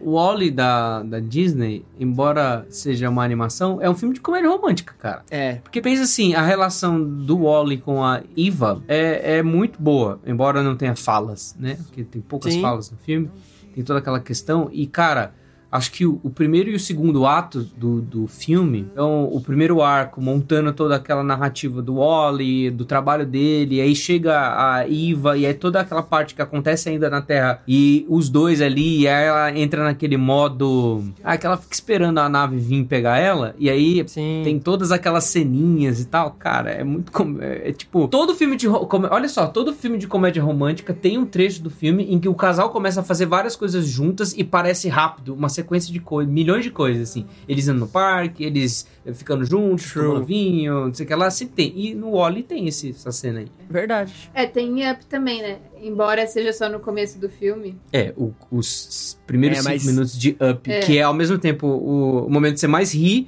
e é o momento que mais chora. Sim, é o melhor do filme. Tipo, es- escalona muito rápido, assim, entre o riso e o choro. É, nossa. Eu ia, ai, Up é difícil. É, mas isso que você falou é interessante. Geralmente, os filmes de comédia romântica tem esse momento que mostra os ca- o casal ali em várias cenas diferentes, mas passa tudo muito rápido, assim. About Time tem isso? Tem, tem About isso. Time. Que é quando Aí. toca. Que é uma das melhores cenas, que é quando toca How Long Will I Love Que tocou no nosso casamento. Olha Sim. aí, Nossa, referências. maravilhoso. Ô Gui, mas você cantou Il Mondo quando ela entrou ou não? El mundo... Não. Quando ela entrou, ela, ela fez uma surpresa pra mim. Olha aí. Quando a Isabela entrou no nosso casamento, ela fez uma surpresa pra mim. Eu não sabia que música que ela ia entrar até o momento que ela entrou. E foi a melhor coisa que já aconteceu na minha vida.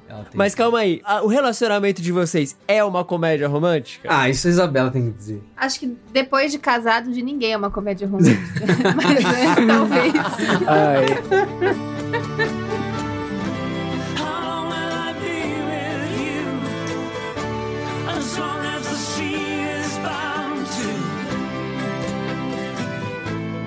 Vamos falar dos favoritos, gente? Cara, eu tô vendo a lista do Vamos. o IMDB aqui, a lista do IMDB dos, Não, não tem. É, uma, é um absurdo filmes, essa melhores lista. filmes que tem. Cara, não tem nenhum filme Nenhum é de comédia comédia romântica. Nenhum, Sério? nenhum mesmo. Não.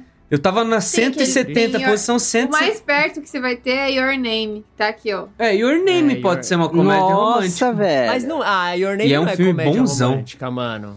E merece um podcast só Não. dele. Your Name é só romance. É, só romântico. Mano, é como, como se fosse você, cara. Pra ser comédia romântica, o nível de romance e de comédia tem que ser iguais. Eles têm que estar coexistindo juntos do início ao fim. Se a comédia só existe ali no momento pra mostrar como esse casal é bom e funciona, mas pra no final fazer a gente sentir o drama e, e aquilo, sabe, acontecer aquele sentimento que acontece no final de Your Name, então é um filme de romance com drama, mas não é Mano, comédia romântica. Mas é. Gabriel, me diz um filme da sessão da tarde que você sentiu que você sentiu com Your Name. Cara, eu não vejo Sessão da Tarde faz, tipo. Não, também não, mas todos os muitos filmes anos. de comédia romântica eu assisti lá.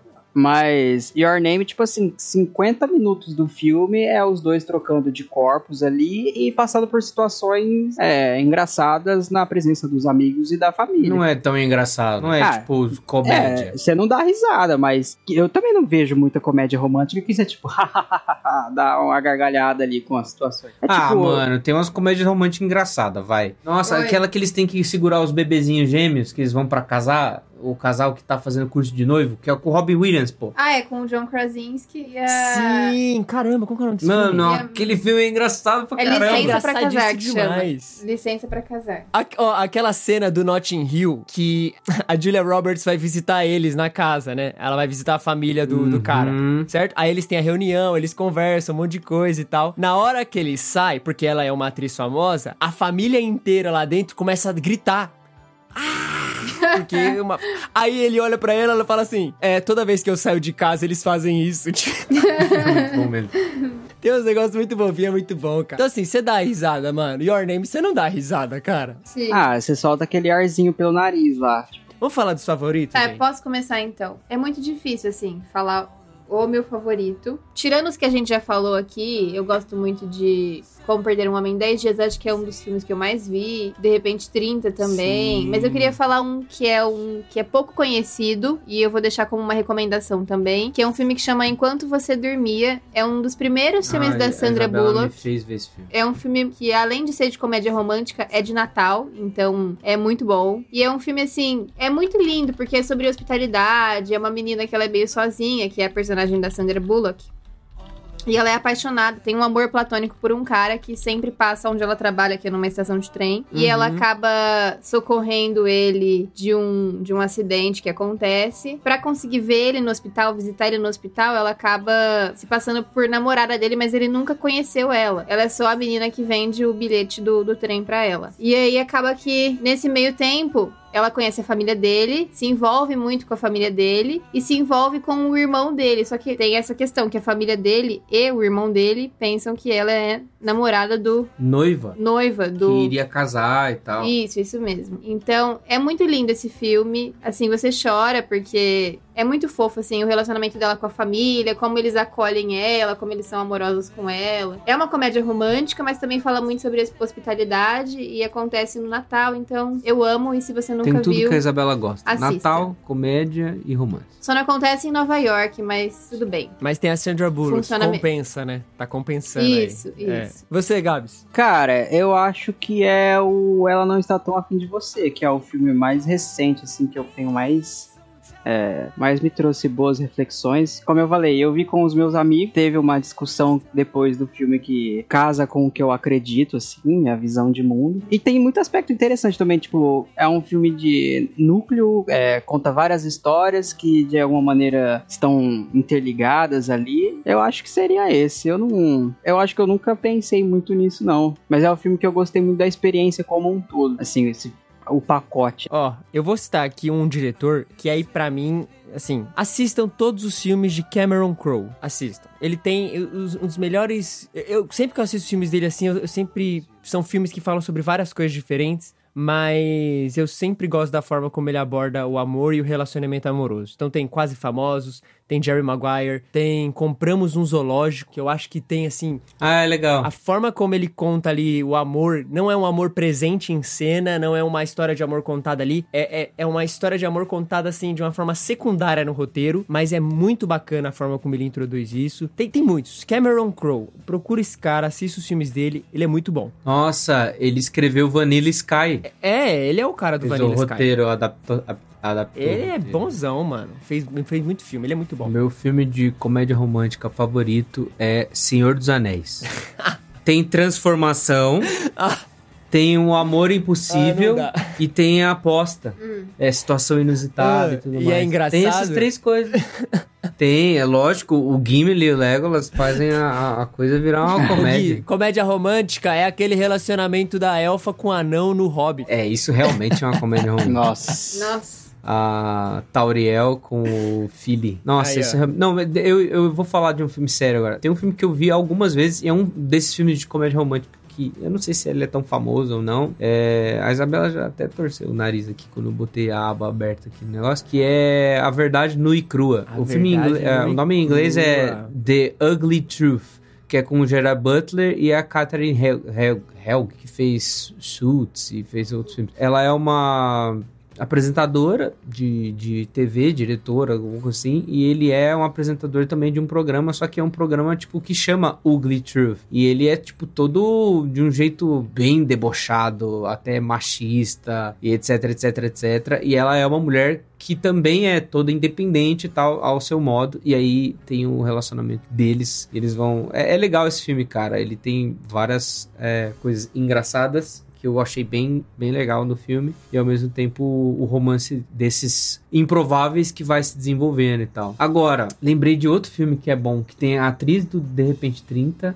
e o Gerard Butler, que é PS Eu Te Amo. Esse filme é muito bom. Não é a atriz do De Repente 30. Não é a atriz de repente. Que atriz PS que Eu faz Te PS Amo Eu Te Amo? é a, aquela moça que falam em The Office, a Hilary Swank. a- Ah, Verdade. Que Hum. parece a Jennifer Garner. Que Sim. ela é, é parecida aí, ó. Igual a, aquela outra lá, Bryce Dallas Howard, e a outra que parece com ela. Sim. Mas Eu Te Amo não é bem uma comédia romântica. eu Meu, acho. é engraçado. A gente chegou até o final do podcast e ainda não, não sabe dizer o que é uma comédia romântica. É isso, porque tá na mão dos ouvintes. Você, ouvinte, você domina aquilo que iremos definir. Você escolhe, você decide. Tinha um programa no SBT, não sei, chamava Você Decide. Você decide. Você decide se o que a gente disse é válido ou não. Talvez você olhe e fale, não, vocês estão tudo errado. E tá bom, né? Fazer o quê?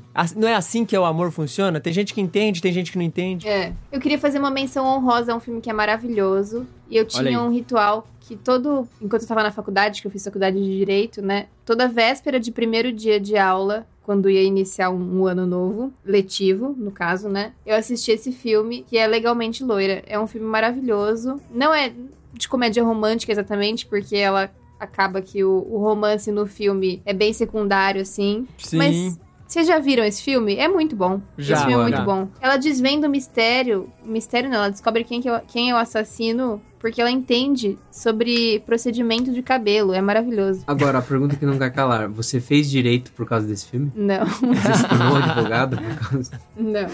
Isso que te incentivava a cada semestre da faculdade de Direito a assistir Legalmente Loira? que você Isso que me incentivava a continuar na faculdade. Era esse filme. Por isso que você via no começo do ano letivo. Sim. É maravilhoso esse filme. Ai, mano, tem muito filme, velho. A gente passaria horas aqui falando de filme. Principalmente comédia romântica. Sim. Imagina quando a gente falar de romance e viagem temporal. Nossa, aí o Guilherme vai. Nossa, aí vai ser mais cinco horas de. Agora, eu queria fazer uma menção honrosa, que é um filme que eu acho que as pessoas precisam ver, principalmente por causa dessa discussão que a gente tava falando, né? Do, do ideal do amor e, é, junto com esse ideal do amor, a decepção em não encontrar um amor ideal, ou a decepção de você ter várias frustrações na vida e você ter que lidar com isso e normalmente acabar se tornando uma pessoa que foge da vulnerabilidade que é amar uma pessoa. Um dos autores que eu gosto é o C.S. Lewis, e o C.S. Lewis no Quatro Amores ele fala sobre isso, né? Amar é ser vulnerável, e talvez a maioria desses filmes de comédia romântica escracha uma das coisas que talvez estamos perdendo, que é justamente o fato que a relação amorosa torna você vulnerável a outra pessoa. A outra pessoa ela vai ver os seus erros eventualmente. Os maus entendidos da vida vão acabar fazendo com que você tenha brigas, vão acabar fazendo com que você precise perdoar a outra pessoa para que aconteça um relacionamento. E aí um desses filmes tem um pouco disso e é algo que existe no filme e justamente está no nome do filme, que é Noiva em Fuga, também com Julia Roberts e Richard Gere. Olha. E é um esse filme, que ela, ela, a atriz principal, tem que lidar com isso, com essa medo de se comprometer, talvez, a- o lance de será que vai dar certo? Será que ele é o cara e tudo mais. E o personagem do Richard Gere também tem que, ali, de alguma maneira, aprofundar a relação que ele tem com ela e realmente chegar a vias de fato de do, do casamento, né? E é, Uhum. é, muito, é muito legal isso e acho que levanta essa discussão, assim, a um nível bem que é bem explicado como moral na coisa.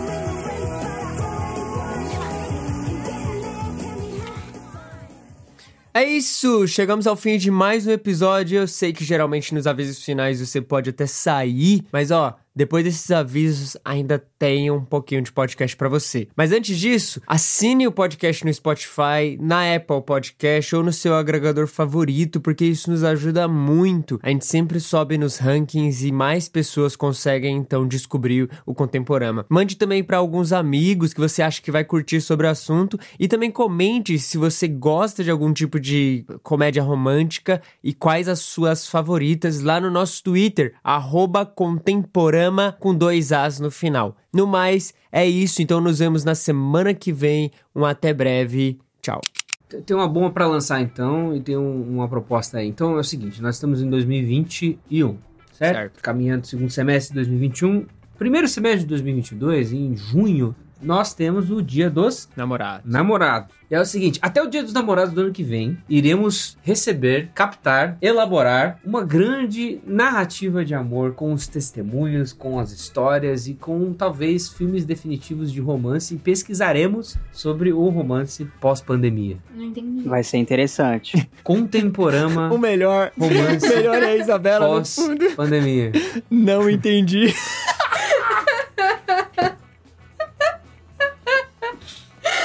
Mas é isso. Se você, se você entendeu, mande um e-mail falando eu entendi.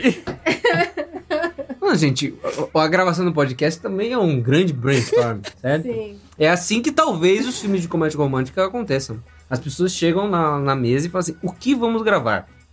Olha aí. Igual os caras do no Nerdcast fazem RPG de fantasia, de não sei o que, a gente vai montar o nosso RPG de comédia romântica, um roleplay ali de comédia romântica. Então, Olha aí. os personagens, as, os atributos, a personalidade de cada um. E no final você vai dizer: é namoro ou amizade? É, É o nome, né? É namoro ou amizade. você tira o dado 20 ali e você consegue namorar, senão fica na friendzone. Não foi.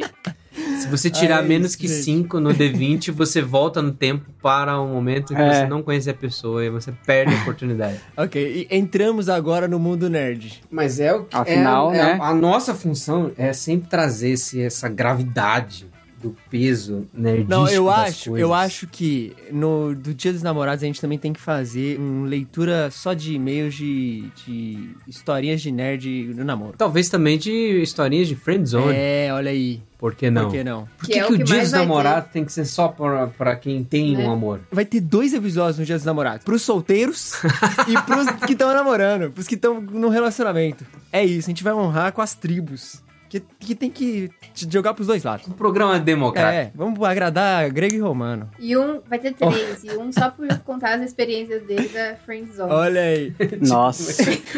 O, o Gabriel vai ser o host lendo sua própria autobiografia. Pior que tem história que eu quero contar, mas eu não sei quem vai ouvir, então. Ah, mano. Que isso. Olha só, melhor você que quer ouvir a história secreta de Gabriel Mendes, envie um e-mail para contato arroba contemporâneo. Não, ele tá falando que tem gente que não pode ouvir. Não, mas aí a gente faz uma pressão pra ele contar. Tipo, a história secreta. Sabe? Biografia não autorizada. Pra quem, pra quem pagar o, o pacote de assinatura do Contemporama, vai ter acesso às histórias secretas de Gabriel, Japa e Guilherme Marino. Molha a nossa mão que eu mostro até print. Molha a nossa mão. Aquele cara rancoroso, né? O negócio Ele tem o print. há oito anos e o cara ainda tem a pasta lá no PC dele. Olha, eu Ai, vou dar um caramba. spoiler. Vou dizer que na minha história fatídica de comédia romântica, eu já fiz inclusive uma serenata em cima de uma árvore. Nossa. E não deu certo. Caraca, a gente precisa desse. Nossa, ou- nossa, a gente precisa muito disso. Pra ontem. Que agora. Porque assim, ó, cada um aqui deve ter uma história muito ruim de, de cagada que fez. E a gente só vai com ouvir certeza. isso se houver o apoio popular. É isso. É, talvez ninguém queira escutar também. Nossa, eu não tá- posso. É. mas eu pago. Ó, eu vou dar um spoiler também. Em 2013, eu comprei. No começo de 2014, eu comprei um box de uma série pra uma menina. E. Eu falei pro meu avô, pro meu avô e pra minha avó Lenina, eu falei assim, ó, eles iam sair, né, iam pro lado de onde a menina mora, eu falei, vocês me deixam lá na porta do apartamento dela, eu vou chamar ela pra conversar, né, gente, ela desce, eu entrego o presente pra ela, a gente troca uma ideia. Aí, meu avô me largou lá na frente, eu fiquei 40 minutos na porta do apartamento dela, assim, sem ter coragem de chamar. Aí, a hora que meu avô voltou, eu só entrei no carro lá com o presente de novo na mão. Aí ele falou assim, vai, não entregou? Eu falei, ah, vô, acho que ela não tava. Só que, tipo, eu nem tinha apertado o, o interfone lá. Depois eu entreguei, tipo, com uma desculpa, sabe? Ó, foi teu aniversário, pega aí. Mas era pra eu ter dado bem antes. Ah, mas é isso. Fica esse plano aí pro Dia dos Namorados, hein, mano? Vai rolar. Mas não é só a gente não, tá? A gente quer ouvir de você aí também que tá ouvindo, porque a gente sabe que você é, foi um Zé Ruela na adolescência, fez muita cagada aí, passou muita vergonha. A gente quer ler aí, tá? A gente vai preservar o seu nome. Ou não, né? Sei lá.